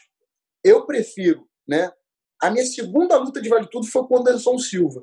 Eu prefiro logo dar de cara com a Real e ver qual é, do que ficar se enganando e no dia que o muro ficar mais alto, tu não conseguir passar para o outro lado, tá entendendo? Eu É. prefiro assim. Então, eu acho que, de repente, é, porque tem muito lutador aí que está naquela zona de conforto no jiu-jitsu, de repente tem um- um- uma reputação boa no jiu-jitsu, tem um nome bom no jiu-jitsu, e quando faz essa transição para o Vale Tudo, não tem a paciência para amadurecer no esporte do jeito que o esporte porra, precisa, tá entendendo? Não dá o tempo de, das coisas né, chegarem no, no devido tempo e tal. A gente tem alguns prospectos aí, cara, que eu acho que vai se dar bem no, no- Vale Tudo mais para frente, pelo fato de eles estarem indo devagar. É o Rodolfo Vieira, se ele continuar assim devagarzinho, eu acho que ele tem sucesso 100%. mais pela frente. E eu sabe um e, cara- e tem a consciência do, do que tem que que fazer para continuar lá. Falou, eu quero Por trocar porrada ele- até eu ter a oportunidade de botar o cara no chão. Ele falou, não sou maluco, porra. Por isso que eu acho que ele está sendo consciente, porque ele não está querendo fazer uma coisa que ele não sabe. Porque o que acontece é isso. Muitas vezes o lutador de, de jiu-jitsu ele perde um pouco da identidade dele, porque chega no evento, ele tem que mostrar que ele sabe trocar, e aí acaba ele deixando É. de ser eficiente na luta para mostrar alguma coisa. Eu já fui pego nisso também. Teve lutas aí Vocês ficam apaixonados pelo boxe. Eu falo isso para todos os meus amigos que lutam. Eu falo assim: vocês gostam do boxe, porque vocês vão lá, Mas não faz, é, cara. faz uns é, cara. combination no pad lá, o coach vai lá e fala: porra, tá bom pra caralho. é, cara? cara, quê? meu boxe tá muito pica. Eu falo, bicho, não tá, cara. Não, tá pra caralho. Eu falo, não tá, meu irmão. Mas eu sabe o que, acontece? É comigo. seguinte, eu vou te, vou, te, vou te explicar é pelo apelo que tem dentro do evento. Lógico, lógico. Se você luta, que nem o Demian Maia luta, se agarra com o cara ali, fica agarrando ele, papapá, papapá, papapá. Se você não finalizar o cara, não der um golpe maneiro, o negócio fala, pô, que luta chata, bicho. Pois, não exatamente, tá cara, exatamente. O boxe, se você fica dando um soco no vento aqui, pá, não acerta o cara, o nego fica vendo aquilo ali e acha que tu é o máximo. O nego fala, caralho, é olha a trocação do cara, olha como é que ele se movimenta. A verdade é essa, entendeu? Quantas lutas tu vê aí quando chega é, dois caras muito bons, fica aquele estudo lá, a luta chata, um passo para frente, É, um passo para é. trás. Ninguém se agarra ninguém, porque os dois ali se equivalem na parte técnica da trocação, ninguém quer se Sim. expor muito para não se prejudicar. É o que eu costumo falar, cara. Quando um cara é muito bom e o outro é muito ruim, não tem graça, porque né, o muito bom neutraliza o muito ruim fácil. Quando um cara é muito bom, luta com outro muito bom, fica aquele estudo, os dois muito bom, aí, porra, ninguém se. a- Agora, quando os dois são muito ruins, cara, aí que tem luta boa. tá ligado? Aí, vou, vão- pra, porrada. Aí eu gosto. quando os dois são muito ruins, pra mim é a melhor luta. Que aí eles vão mesmo pra arrancar a cabeça do outro, vão com ódio mesmo. Não Foda. tem muito negócio de estudo, tá entendendo? Eu prefiro assim, cara. Hoje aquele- dia, no, o, o, o Kron lutou com o moleque, aquele Alex Caceres, tá ligado? Que é o Bruce. Leroy. Esse é doido, esse aí é doido. Cara, eu falo, não, ele, ele é ruim, mas ele é bom, né, cara? Porque ele dá aqueles. É. Ele faz aquele movimento plástico, tipo, eu sou bom pra caralho, mas não é, tá ligado? Ele só, ele só tenta, é. mas ele tenta tanto que fica legal. Exatamente, É o cara que Gente, olha só, eu, pra eu não quero interromper vocês, mas é o seguinte, eu tô cheio de perguntas dos nossos ouvintes aqui. Então, eu quero fazer umas perguntinhas. Então, aqui, é, para você, Mora- olha só, vamos os três responder, que é para ficar um pouco mais animado, tá, Rafa? Olha ótimo. só, o que que o seu cachorro pensa de você, Morango? E Rafa, para você, o que que a sua filha pensa de você? Vem cá, gringo.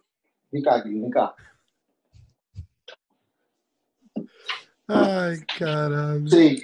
Não Deixa quero falar. interromper vocês, Ai, ela tá de que roupa! você- Para Que tudo caraca, agora! Ai, meu bicho. Deus do O que, que você céu. pensa de mim, gringo? Fala pra mim, dá um beijo. Dá um beijo no pai, tá? Ela deve estar pensando, eu não quero beijar e ficar beijando esse cara, não, cara. Cadê? Me arruma um namoradinho Nossa, aqui, que me cara. ama, ela me ama. Cadê meu beijo? Vai ter beijo, não? Ela, Hum, tem, ela tem outro cachorro pra beijar aí ou só você? Só eu. Só você? Tem outro cachorro Tem outro cachorro aí, você? você é o único.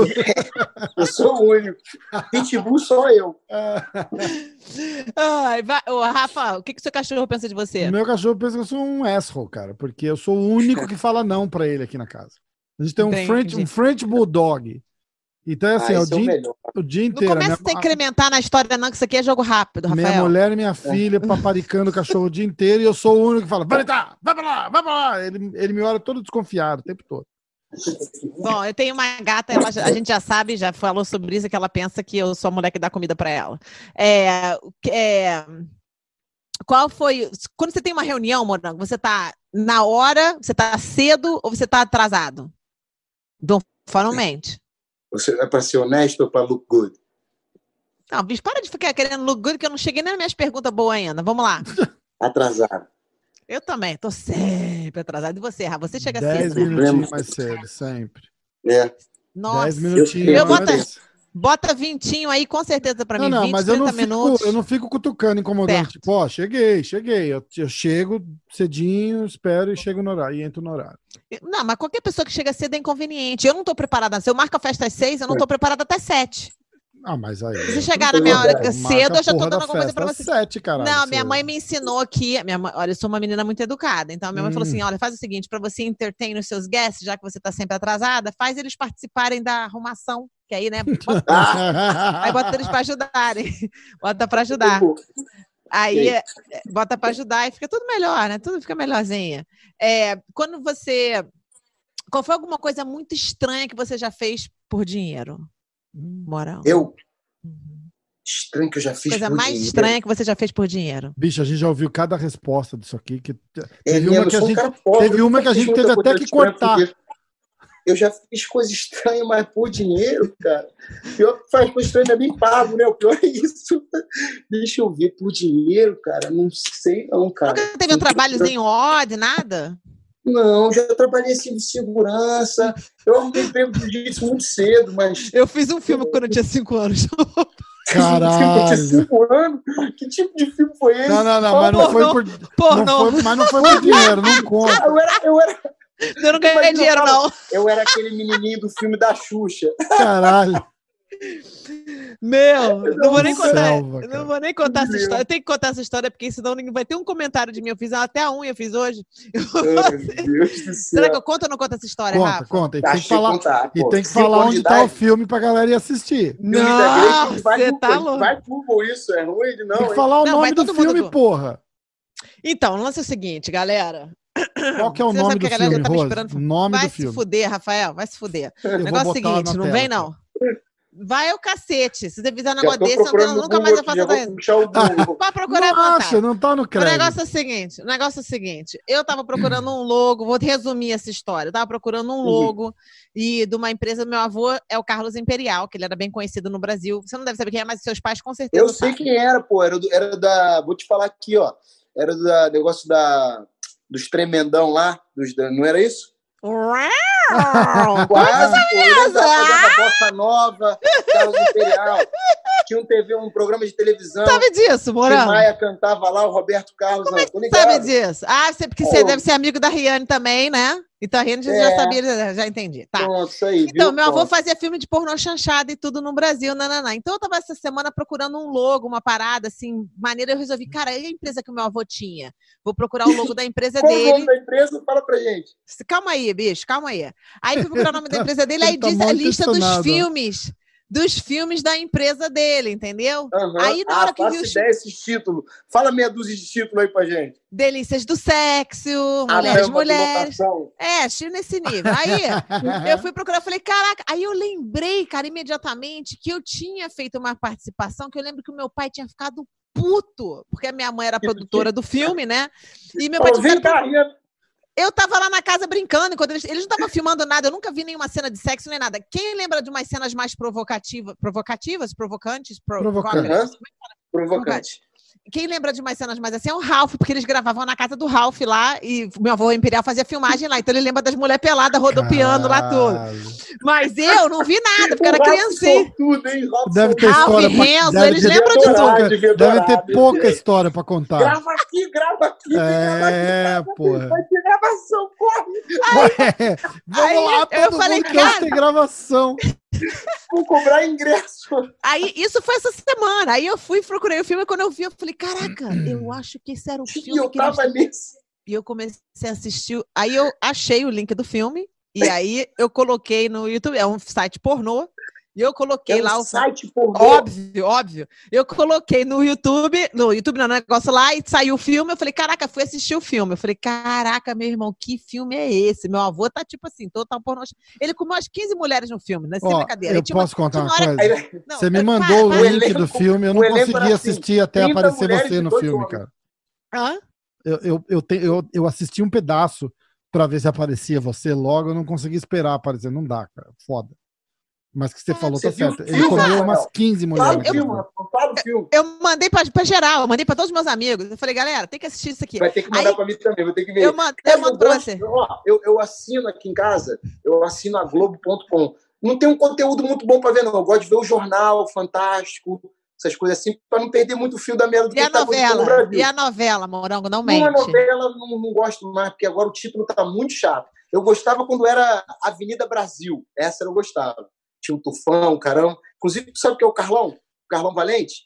O Carlão Ah, sim, Valente sim. aqui de San Diego. Sim, sim, sim. O Carlão, ele, ele, ele, a casa aqui em casa, a porta fica aberta. Uma vez eu cheguei, ele, ele vinha para minha casa para assistir a novela aqui em casa. Do, irmão, uma vez eu cheguei, abri a porta e falei, cara, tem alguém na minha casa.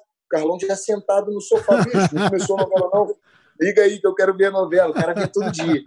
Aí novela são algumas que eu gosto. Eu acho que os temas agora no Brasil estão muito ruins, cara. É tudo coisa envolvendo, é, sei lá, cara, um negócio de, de sem preconceito, mas estão querendo induzir a população a tomarem decisões, tá entendendo? Eu acho isso. Tipo Que de quê? a Ah, negócio de, de- de transgênero, de, de, de- de Ah, temos um, homo... homossexualidade. temos um Eu acho que homofóbico na nossa mão, é isso? Não, não, eu sou contra, não, eu não sou contra. Eu sou contra a sugestão. Eu sou Eu contra também. tipo, manipular os outros. Entendeu? Então, Eu se você cara- tiver. Peraí, peraí, peraí, calma aí, porque. Vai, vai, essa aí ela gosta, ela gosta, ela gosta, vai. Lógico que ela gosta. Ela Então esperou você vai- uma hora e exemplo- quinze pra isso. Porra! Ela Então, falou, se você "Agora é tem um agora." cara. Então, se você tem um cara que entra na sua academia, que o cara é gay, você não tem problema nenhum com ele. Não tem problema nenhum. Inclusive, na academia a gente tem isso. Tanto Depende. como gay homem, como gay mulher. Aqui em San Diego, isso é uma coisa. Não estou falando aqui em San Diego, não, na América. É normal isso. No Brasil, a gente já teve casos disso também, de entrar. Só que o que eu não concordo é a, a, a televisão, tipo. Como é que se Re- fala? Representando cada uma das pessoas, é isso? Porque Não, não eu- representando, mas- a televisão mas- tem direito de representar. Mas Eu não sugerir televisão tem que como uma. induzir a induzir, pessoa é. a tomar uma decisão. 100%. Peraí, peraí, peraí, peraí. Como 100%. assim? Ai, cara, peraí, peraí. Como. Tá ouviu esse barulho horrível? Não, é aí. Ai, Não. é o meu telefone começou a tocar quase me. Então é o seguinte, vamos lá. Eu tô dizendo o seguinte, não é in- o que é induzir. Quando ele bota na televisão, se tem um personagem que é transgênero, você não gosta disso. Não, não, não é isso que eu não gosto, não. Eu acho que às vezes os temas estão muito massivo em torno do. Eu acho que, que eu acho que até que tem que ser tocado nesse tema para as pessoas que estão em casa se identificar de alguma maneira. Lógico. Mas se você for, se você for colocar assim, de repente, um Pablo Vittar, nada contra, tá? Mas um Pablo Vittar. Aí depois a novela também tá falando. Aí depois a Malhação também tá falando. Aí depois também, quando tu abre o jornal, também estão falando. Mas Aí é, é que nem falar de casamento. Se, se falar de casamento entre homem e mulher, você não vê problema nenhum. Não é verdade? Não, não, não é que você vê problema nenhum, mas também você não fica falando também, é, sei lá, eu, quando estou com a minha mulher, eu tento passar normal. Não é que você tá, tipo, é, como é que você vai falar? Eu acho que às vezes eles estão colocando o fato do cara ser homossexual como uma coisa problemática, você tá entendendo? Ou como ele é coitado, ou como ele sofre isso, como ele Mas sofre é porque é a realidade, né, Morango? Venhamos e convenhamos. O que a gente fala em É. novela, o que a gente fala em programa de televisão, às vezes, é a realidade da nossa população. Ah, eu é o estigma que tem. Discorda de quê, Rafa? Eu discordo, eu discordo Discorda completamente. Eu não acho que tem, que tem problema nenhum do, do cara ser homossexual, da mulher ser lésbica. Sim, não, mas, mas Mas você não o- gosta de botar. O, o problema é que hoje em dia eles querem chocar o, o resto do pessoal que não é. E isso Eu não, não, é legal. concordo. O eu cara acho que- que o todo cara mundo tem pode que ser fazer- representado. O cara pode, pode ser representado, desde que na rua, pessoalmente ali, eles não, que, não tentem te chocar. Você já passou numa. Tente te chocar como? num- você já beijando? passou perto de uma parada gay? Os caras fazem Não, ninguém tá questão falando de- dessa. Não, você não, tá, não, não, não, É, não. mas você tá trazendo o último nível da não, parada, tô, não, é o último intenção nível. é chocar, não funciona assim mais. Eu acho que Não tô falando da o parada gay, porque eu problema sabia que não você é- ia trazer O essa. Olha problema só, não é eu ser o gay, que o eu problema é querer chocar e, fa- e querer tá certo e você ter que engolir isso daí. Porque Isso, se, eu se não- a nem gente isso, faz ó. uma parada dessa, é um absurdo. Nossa, como é que faz? E aí tá tudo certo e agora a gente tem que ficar quieto. Esse que é o problema. Não, o que eu acho é assim, olha só, tem, tem, dois, tem dois tipos de pessoas, tá? E não me olha com essa Tem cara, pessoa, não, por exemplo, por exemplo, olha só como é que eu vou falar. Eu, eu gosto de arma, né? A pessoa que não gosta de arma, tudo bem, não compra arma. Uhum. Tem a pessoa que não gosta de arma e ela não compra arma, e tem a pessoa que não gosta de arma que quer que ninguém compre arma. Tem é, o, é o pessoa- caso de vocês, só pra vocês saberem. Não, tá? não. Não, eu não, olha só. Tem a pessoa que não come carne. Eu gosto de carne. A pessoa não come carne, tá bom. Aí a pessoa tem a pessoa que não come carne, que ela não come carne, e tem a pessoa que ela não come carne e que ela não quer que ninguém mais come carne, que isso é errado, ninguém mais tem que comer carne, que isso é errado. Você tá entendendo? São dois diferentes posicionamentos, né? E tem, e tem a pessoa, ó, aí eu vou falar outro. Tem o cara que acredita em Deus. Eu acredito em Deus. Tem o cara que não acredita em Deus. O que não acredita em Deus, ele não é obrigado a acreditar em Deus. Mas ele não pode querer que todo mundo não acredite em Deus. Você está entendendo 100%. o ponto de vista?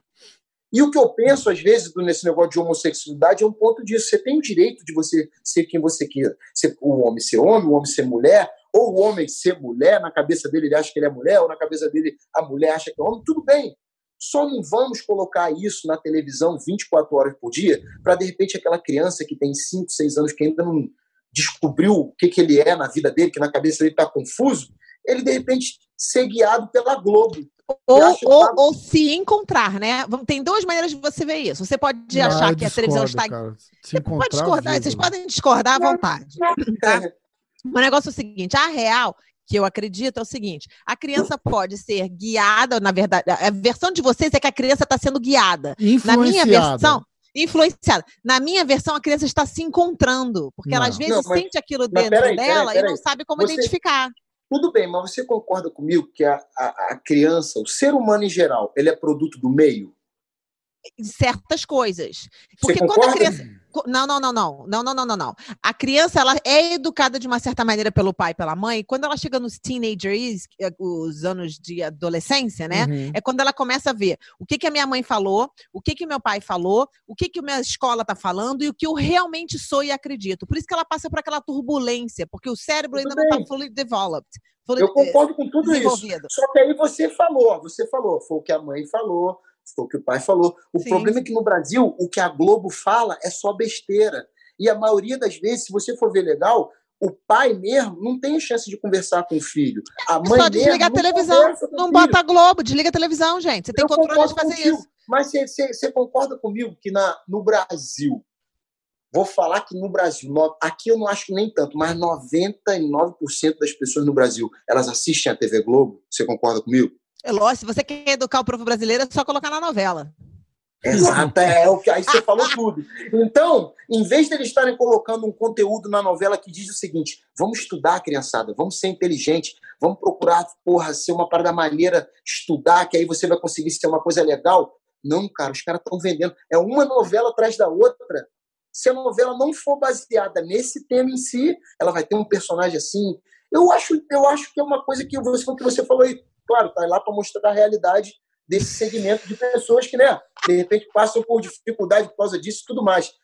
Mas, meu irmão, neguinho fica 24 horas nisso, é a única coisa que se fala. Eu não consigo ver a maioria dos, dos conteúdos da televisão no Brasil. Cara, mas É, o, teu, o teu exemplo ali foi, foi, foi perfeito.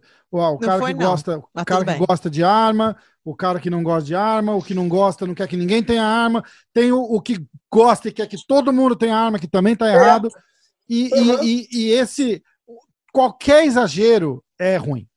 É errado, a verdade é essa, acho. entendeu? Qualquer Eu acho que exagero é isso- ruim. aí você falou tudo. Eu acho que tem, tem, se tiver o filão lá, tem uma parte da. Beleza. Mas A eu no- acho que tá demais, cara. Tá demais. A novela, o programa de televisão, a novela, o filme, ele tem uma representação da sua comunidade. E toda novela devia ter um transgender, toda novela devia ter uma pessoa gay, toda novela, homem e mulher, toda novela tem que ter representação de todo mundo. Toda novela não tem um casalzinho que se beija? Então tem Eu que sei, deixar ser o que for. Esse negócio, esse negócio de representação é uma coisa relativa, sabe por quê? Porque a gente vai entrar numa coisa que. É, porque eu vou, eu vou, colocar. A gente está falando de ó. representação e de influência, de influência. Influenciamento, exatamente. Eles, eles influenciarem não é é- legal. Representar não tem problema. Representar não tem problema. A. As, no- as Uma- novelas que a gente assistia quando a gente era criança já tinha gay na novela.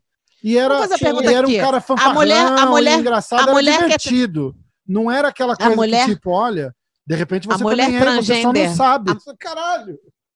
A mulher transgender para você, Morango, pode usar, a mulher que era homem, uma transgender virou mulher, ela pode usar o banheiro feminino? Cara, pra mim ela pode usar no banheiro que ela quiser. Eu acho o seguinte, Você?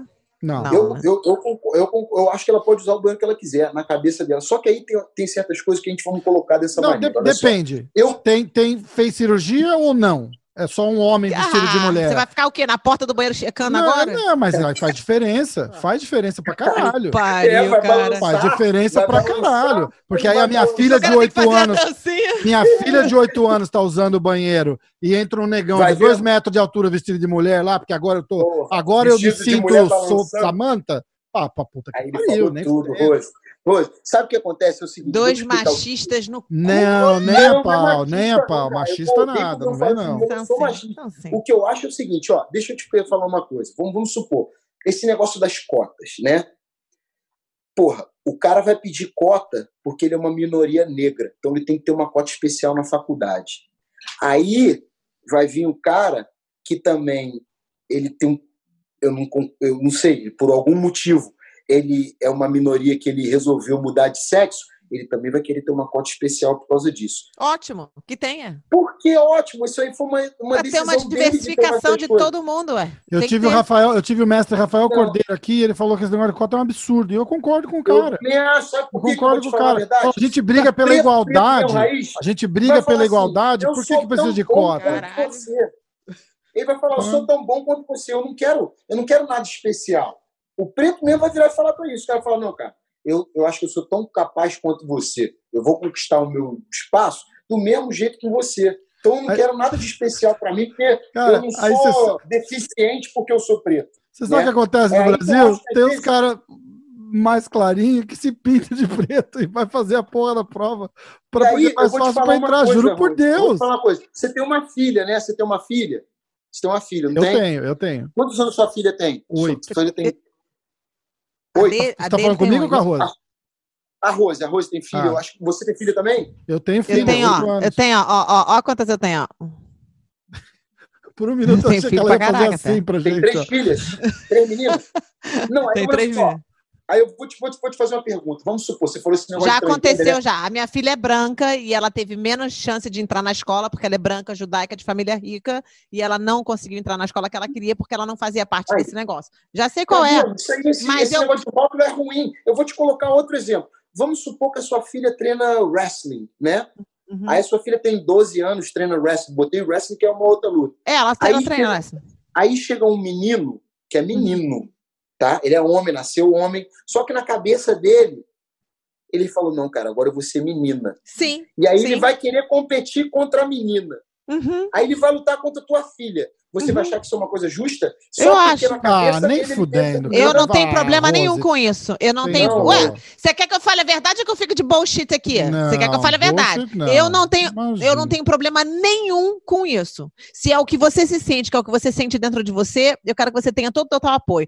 Pra, pra você ter uma noção, eu postei um negócio de uma criança que tava missing essa semana. Vocês viram lá no. Vê, vê. Uma menina que tava missing. Ela é prima da minha filha, que tava missing em São Francisco. Os- pais botaram ela no colégio internado. Na verdade, ela é uma transgender. Ela nasceu menino. E aí ela se estava se fazendo a transformação e tudo, tomando hormônio, porque quando ela começa desde pequenininha já a tomar hormônio. Ela tá com 17 anos de idade, é uma moça, ela tem é delicada, ela não cresce mais cabelo, não, não tem nada assim. E ela simplesmente, ela, é, o, o negócio dessa pressão de tena dos lados, que ela tem que ser de uma maneira ou de outra maneira, coloca toda a pressão que a menina fugiu de casa. Ela não fugiu de casa, ela fugiu do colégio interno.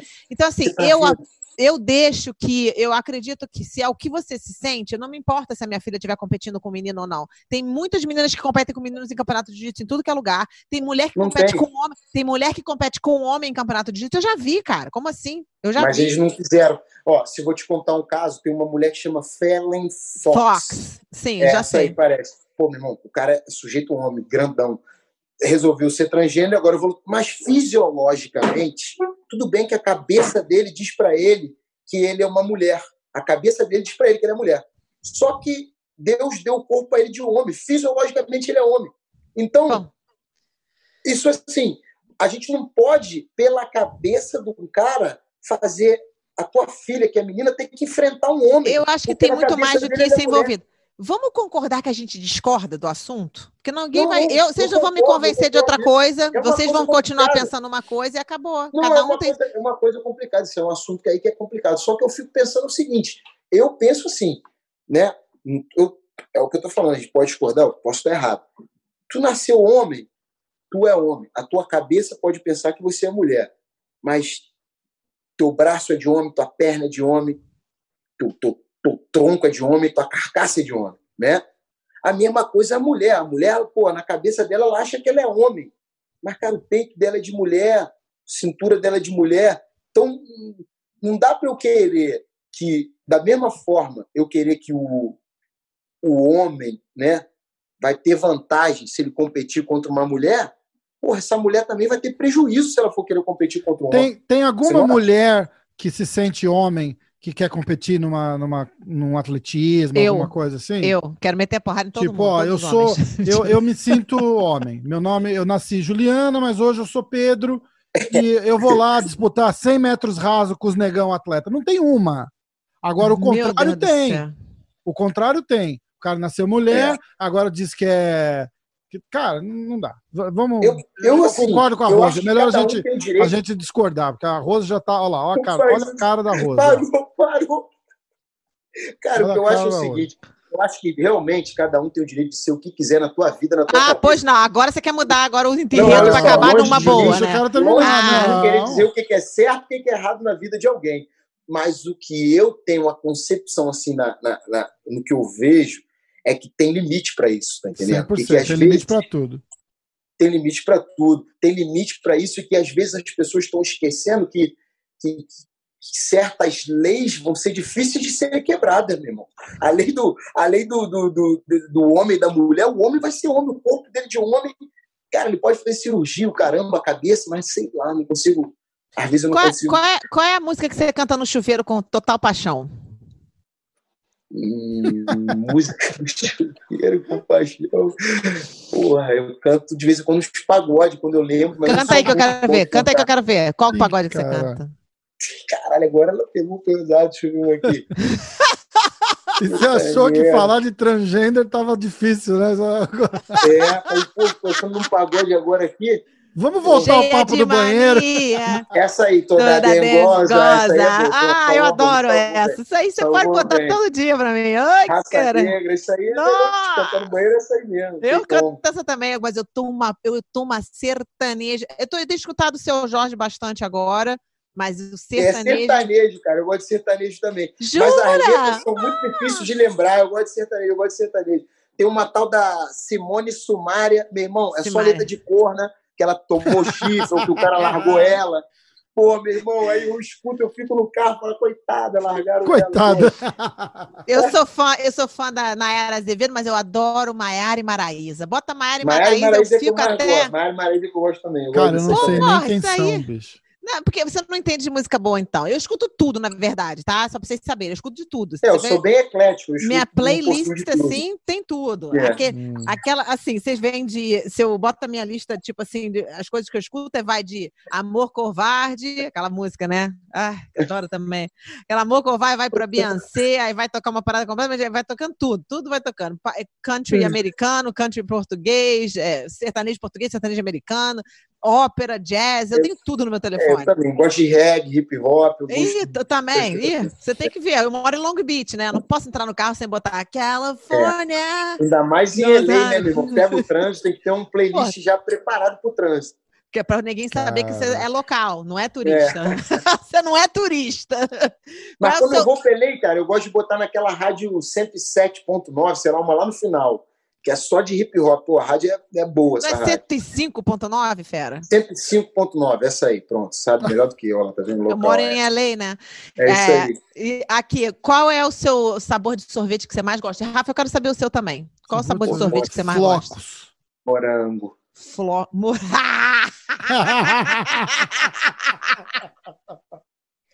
pior? É pra disfarçar. pior. o pior que eu, que eu, cara, figo pra mim, De sorvete morango é figo. bom demais. cara. Sorvete de figo. É. Nossa. Figo, é. Ela é vegetariana. calda, bem. Não, não, Sorvete não, de para figo, tudo, para, para, para, para, para. Ela é vegetariana. O sorvete dela não é sorvete. Vegana. Ah, é. O sorvete ah, tá, dela não é sorvete. O sorvete dela Ok, é um sorvete meu é sorvete. congelado num palito. Vem cá, deixa eu falar uma coisa. assim. Você é vegano, Rafael? Eu sou. Então não fala de merda que tu não sabe, bicho. Meu sorvete é o melhor que tem, tá? Começa aí. Porque eu faço o sorvete aqui. Vai, seu idiota. O sorvete aqui, a gente faz com creme de coco. Não precisa com creme, não precisa matar bicho pra poder tomar sorvete, tá? Vocês continuam fazendo isso. Ah, lá vem com você idiota. Vai, vai, vai. Manda ver. Esqueci o meu no carro, mas vai. Vai, vai, vai. Pro teu sorvete. Qualquer coisa com figo. As suas três preferidas frutas que tem lá no Brasil, o morango. As minhas três aí. preferidas frutas? Porra, banana, tangerina e, pô, não é fruta, mas eu me amarro. Cana, sugar cane, cana de açúcar. Tá, tá É, bom, a gente aceita, a gente aceita. manga, goiaba, mas eu gosto mais dessa. Olha, então, que coisa mais chata as suas frutas, morango. Me desculpe. Vai, você aí. Você nem veio com morango. Vai, você, Rafa, as É, suas três frutas preferidas. Ah, Mamão, Se banana. você falar banana, eu vou te dar um soco. Aí, Ah, gosto de banana é bom demais, Qual o cara, é problema? que Banana é bom pra caralho, cara. imagina, eu não vou falar Ah. banana e vocês dois falando banana. Que engraçado isso. vai. Mamão, banana e, sei lá, melão. Melão docinho, geladinho, é gostoso cara. pra caralho. Eu gosto Bom, de melancia também. Melancia, fruta do conde, figo. Ai, quando. quando, quando- Fruta eu gosto mais conde. difícil que tem. É, jaca, fruta do fruta conde cara, e acerola, cara. né? A feira da Rosa é cara, só fruta velha. Grace, né, fera? Grace. Eu fico agora só sentada embaixo da árvore aproveitando. É uma fortuna, fortuna a feira Não, dela. Eu adoro figo, fruta do conde, jaca. Tu pode botar tudo isso aí que tá tudo manga, mas fruta é interessante. Você com banana, Jaca dá um de trabalho, visgo. Hã? A jaca dá um trabalho, aquele Dá um trabalho na mão. meu Nossa, eu faço fe... e Só que eu faço estrogonofe de jaca, né? Então, Mentira. É isso, Lógico, aí é eu faço tudo. eu faço tudo de jaca. Estrogonofe, meu empadão é de jaca. Compota de jaca é bom. Você não combina na dieta Grace. Olha só. Peraí, peraí. Você tem de pergunta para fazer para mim, Morango? Você tem alguma Estrogono- pergunta para fazer para mim, Atenção, Morango? atenção. Estrogonofe, estrogonofe de jaca. tá Eu vou pegar minha máquina. Eu comprei um negócio. Eu tenho um negocinho igual a esse que ele tem também. Eu vou pegar, você vai ver que eu vou fazer contigo. Estrogonofe de jaca, tu Acho acha que não vai, dar, viu, cara? Vou ter que sucesso? Não vai passar dar. essa. Não vai dar. Ai, eu queria poder cantar aquela música da Mara Maraísa. Dois idiotas. Bicho, Qual é aquela música? Estrogonofinho de filé com champignon, Porra, que creme de leite, arrozinho branco, Nossa. batatinha palha. Puta que pariu. Olha, jaca não vai rolar. Bom, negócio, última pergunta. A, qual é uma pessoa. Alguma coisa que você queria ter feito na sua vida que você não fez até hoje? Que você falou, "Ó, Eu? já teria feito isso, eu gostaria de ter feito isso e você não fez ainda. Ah, eu gostaria muito de ter ganho na loto. Ainda não ganhei ainda não, mas eu acho que um dia eu ganho. Ganhar da loto é uma coisa que eu queria ter ganho, né? Você- olha só, Morango, Rose, O resto boa. eu fiz a maioria. Lembra assim agora, tá? Só tá Quando você ganhar faltando na essa. loto, você pode ser meu sugar brother. Não sugar É, daddy, sugar brother. meu Eu sugar na brother. loto aqui na América, então, meu irmão. Pô, tamo rico, Vai ser. Você tem algum hábito aí que você não quebra? Qual é o seu pior hábito, assim, Morango? Hábito que eu não quebro. Tipo, que tomar café tem? de manhã é um hábito. Tomar café, café Isso não- preto mesmo. de manhã. Acho que isso não tá na Não, dieta Grace, Não não, hein? não. Café, Café- preto pode, pô. Café é foda, café é bom pra caralho, né, cara? Você Pô, toma é um junto com que aquele eu seu copo cara. d'água com de limão? É, esse é outro hábito também, eu tomo. Peraí, peraí, peraí. Então, Mas você água. toma. Uhum. Água Quatro com horas limão. depois você toma o café. Quatro quatro horas não dá pra esperar quatro horas. cara. Não tem como esperar quatro Bicho, horas. você quer saber, quer saber uma coisa engraçada, cara? Ó, eu tava na Flórida uns dias atrás aí, e a gente acordou, não tinha porra nenhuma na casa, a casa tava vazia, né? Aí a gente acordou assim e fica fazendo as coisas, tal, não sei o quê. Acho que era umas 10 horas da manhã, 10 e meia da manhã, não tinha tomado um café ainda. Eu tava desesperado pra sair e comprar um café pra tomar, cara. Aí eu falei, caralho, eu tô viciado nessa porra. Você só percebe a hora que você não tem ali Quando perto pra tomar, É, cara. não eu- tem, que tu fala, Puta eu, que pariu. eu não tomava café no Brasil assim, cara. Era muito difícil eu tomar no café no Brasil. Aquele cafezinho preto, a médiazinha ali. Aham. Era muito difícil. Aí depois que eu comecei a dar aula de manhã na academia, que eu criei o hábito de de repente passar na padaria em frente à academia, e aí tomava aquele cafezinho preto, um pão na chapa, e aí ia pra Já dá praia uma, fazer alguma um- coisa. uma pilhazinha pra treinar, né? É, aí tomava isso aí, mas não era uma coisa muito hábito assim. Aqui na América que, que esse hábito, pô, todo mundo tem essa cafeteria em casa, né? Dos copinhos, pum, pum, É, pum, faz é. o café. Aí depois dali tu já pega aquele copo de café, parece que é o copo de café que tá te levando. Aquele, aquele lugar, né? copinho de café, de né? dois litros, né? Cara, Vou contar outra história engraçada. A minha esposa, quando começou, é, ela trabalhou 12 anos no, no Boston Globe, no jornal. E a- aí, Uhum. quando ela estava treinando, ela ia lá nos escritórios e tal, e ela via o pessoal com aqueles copão de café, tomando café e tal, o dia todo. Ela chegou em casa e falou: Porra, eu vou levar café também, tá todo mundo levando, tal, não sei o que, o pessoal leva. eu Ela vou levou o também." brasileiro. Ela, Ela fez uma jarra de café pilão, meu irmão. E Meu botou irmão, naquele copinho. Ela chegou em casa assim, ó. 5 horas da tarde, todo mundo, no- funcionário do mês. trânsito. Ela fez assim: Eu não tô passando bem. Coitada. Café pilão, cara, aqui eu consigo no supermercado. Eu boto um pouquinho assim, porra, já faz. Forte pra irmão, caralho. Eu tava literalmente falando com um forte amigo meu, ele é tatuador lá na Itália. Eu tava falando com ele ontem no vídeo, ele tá fazendo uma tatuagem. Aí o cara trouxe, o cara me trouxe um café, ele trouxe um cafezinho desse tamanho. Eu falei, o que, que é isso? É um sample? Ele, não, você tá acostumada com a América. Isso aí não é um sample, não. É só isso que a gente precisa. Sem Meu Deus, é um sample. né? Pô, o que Starbucks não tem um copo menor no Starbucks isso aqui. Pede copo no Starbucks e vem pô, lotado. Foda. É verdade. é verdade. Mesmo Foda. esse expresso aqui não é, não é, não é tão. Não é Forte tão grande, sempre, é tão forte. É sempre. O café Pô, brasileiro é pede aquele, aquele expresso que tu pede na churrascaria depois né, do churrasco, Bom pede aquele caralho. expressinho. Depois do. É, Ah, é. que delícia! Nossa, aquela Ah, churrasquinha. Pra É galera que tem. Pra galera que tem aquela Nespresso, aquela maquininha da Nespresso, tem. É, umas então, cápsulas. Tem umas cápsulas da, daquela marca italiana Lavazza. De, Hum, você pega a forte, ela é bem forte, é legal. É legal. O que Eu que o morango. O que que o morango de hoje diria pro morango que começou a carreira dele na luta? Ai, caralho, isso aí foi uma pergunta boa, hein? Que Ó, Todas Rosa. foram boas, todas foram do, a boas. do banho é foda, Rosa, vou ter que admitir. A do banho é a melhor que tem, porque aí você quebra. Você viu o, o outro cantando lá? O- esse aí, se, ó, o morango escapou. Mas como o do Saulo ficou legal, ele cantando a música do. Morango, Será deixa eu contar do uma coisa. Instagram? Eu tava fazendo um podcast com o Paulão Filho. Pô, E esse é essa aqui- melhor, cara. e Esse essa é aqui me melhor. Manda- essa aqui- aqui. Me manda no WhatsApp. Pergunta pra ele, pergunta pra ele. Qual é a música dele de cantar no banheiro? Aí eu, eu já fiz assim, eu falei, Paulão, olha, uma amiga minha, gosta muito de você, mandou umas perguntas. A Rose. Aí ele já, já deu um pulo pra trás. Falou, Que Já caralho, sabe que vai dar merda. vem, né? Aí eu fiz a primeira pergunta, aí eu falei assim, ah, e agora, ô, Paulão? Eu morrendo de vergonha, né, cara? Pô, o Paulão Aham. Filho. Eu falei, ó, agora quer saber Paulão Filho. que, que qual é a música que você gosta de cantar no chuveiro? Ele ficou olhando pra tela e ele fez assim. Ah, não. Ah, não. Não, ele falou assim, poderosa. Ah, não. Poderosa. Porque a Rose sabia qual era a música, né? Não, não Aí sabia, cantou a não. música, não. Ele não cantou, não? Ele não canta? No... Ele não canta no chuveiro, cara. Paulo não canta no Ah, chuveiro. Mas que- ele canta. Mas ele, uau, eu imagino que se ele canta, qual a música que você canta com paixão, não sei o quê. Eu imaginei que ele ia falar o tal do Jamiroquai, já, já sabia, né? Aí ele falou, ah, eu gosto ele- muito ele- de Jamiroquai. É, é, é. É Sabia. Jamiroquai? Eu nem sei quem é esse. Quem Cara, é é uma- dele- a música preferida dele é aquele Space Cowboy, aquele Jamiroquai, cara. Ah, essa aí Jamiroquai é legal. É, é. Era Porra, legal, Paulo, né? É eclético, hein, meu irmão? Ah, Ah, aí que eu nem conhecia. É, pô. Coisa fina, puxou lá no Jamiroquai. Cara, brabo, hein? Ah. Jamiroquai. Ah, E qual é, qual é, qual é, qual é? Qual o conselho que o morango de hoje diria para o moranguinho lá de trás? Antes de começar com essa jornada da luta aí. Aproveita o tempo, que o tempo não volta. Entendeu? Porque às vezes a gente, né? Às vezes a gente fala, ah, vou deixar pra ver isso amanhã. O tempo não volta, não, meu irmão. Aí depois, quando tu tá com 40, tu fala, cara, se eu tivesse com 20 de novo, né?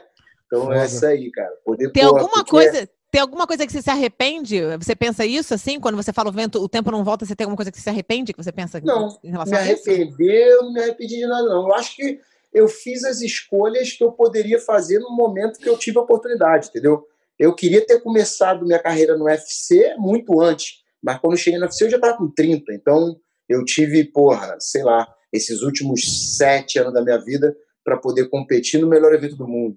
Ah, Mas, assim, me arrepender de alguma coisa, não, acho que. Acho que não. Me arrepender, não, mas, assim, se eu pudesse, eu teria aproveitado melhor o meu tempo. De, de repente, foi. Me expressei melhor, mas eu poderia ter aproveitado melhor o meu tempo. Sim. Eu vou, Rafa, vamos acabar Vai. aqui perguntando Vamos. top 5 grapplers. Que eu sei que você Ah, adora essa boa, bo- boa. baboseira aí. Na- ó, porque isso aqui é verdade- é, ainda um podcast de MMA, né? Vamos Então, esquecer. é, é isso que eu ia falar agora. Eu ia pedir pro. Eu fico falando a eu- última, eu a ia última, a pedir última. pro, pro Fabrício falar. Eu comecei, acabei de seguir no Instagram aqui. Você não é mãe nem pai dele, não. Morango, por favor. Instagram do, do Morango é Fabrício Camões. Segue ele lá, galera. Isso. Claro, A.K.A. Morango. Morango. Olha só. Morango, dá o seu top 5 aí. Grapplers ou MMA Fighters? Qual que você quer? O... Grapples ou MMA Faré é melhor, porque grappling eu sou um pouco Então vamos. estudioso desse assunto. Grappling Você é uma pref- coisa e MMA é. Você Qual que prefere você quer? qual Você que você quer dar- Qual prefere? que você prefere? top 5 Eu. UFC, top 5 Jiu-Jitsu, top Então 5. vamos lá, vou falar top 5 do, do Vale Tudo pra mim, do MMA. Fechou. Tá? MMA. Beleza. De, de todas as épocas ou de agora? Eu vou falar de todas as épocas. pra mim. Fechou. Então manda. Boa, boa, boa, boa. Vamos lá. Ó, Porque, pô, de todas as épocas é uma responsabilidade muito grande. Então, É. vou muito falar. grande. Número um, pra mim, eu acho Royce, Royce Grace. que Porra, se não não- fosse ele, eu tinha uma bola eu de acho que cristal ninguém aqui. ia estar aí, ninguém ia estar aí. com Verdade, verdade. Pra mim, e, e- e outra, eu vou falar o Royce pelo seguinte: se ele tivesse entrado aquele dia lá e tivesse tomado uma surra, hoje em dia, de repente, a gente já tá treinando karatê. Ninguém estar fazendo jiu-jitsu. Então, sério. Ia ter virado Mas judô, é- né? É, foi uma responsabilidade muito Foi, grande foi, realmente. noite, cara. Ele entrar ali, hoje em dia, a gente tem acesso às informações de quem a gente vai lutar. Então, aquele dia lá, ele foi jogado no escuro, meu irmão.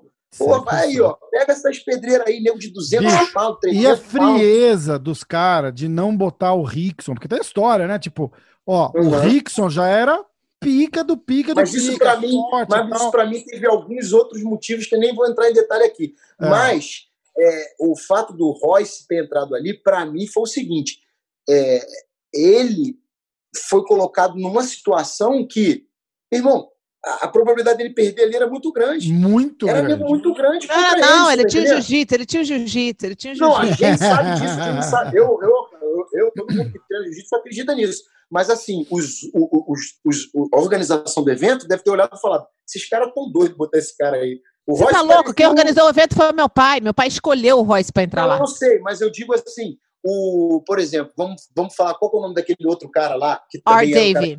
Art os Também. americanos que estavam narrando, os outros que americanos que estavam assistindo, eles devem ter olhado o Voice e falado: esse aí é o último que eu acho que vai ganhar, né? Para mim, assim, no meu ponto de vista. É, eu Então, por entendo, eu isso que eu boto, eu boto o, o Royce como número um.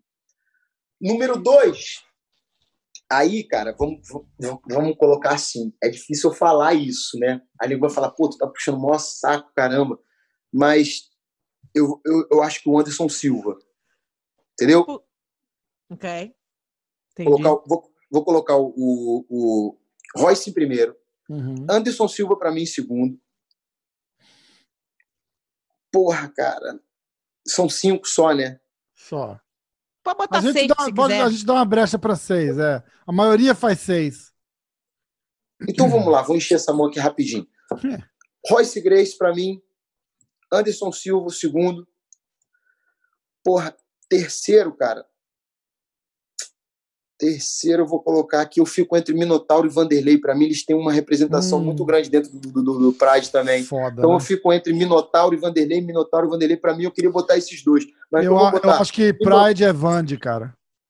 É, então vamos botar Vande para não fazer covardia, Minotauro aqui para mim, pelo que ele representa também.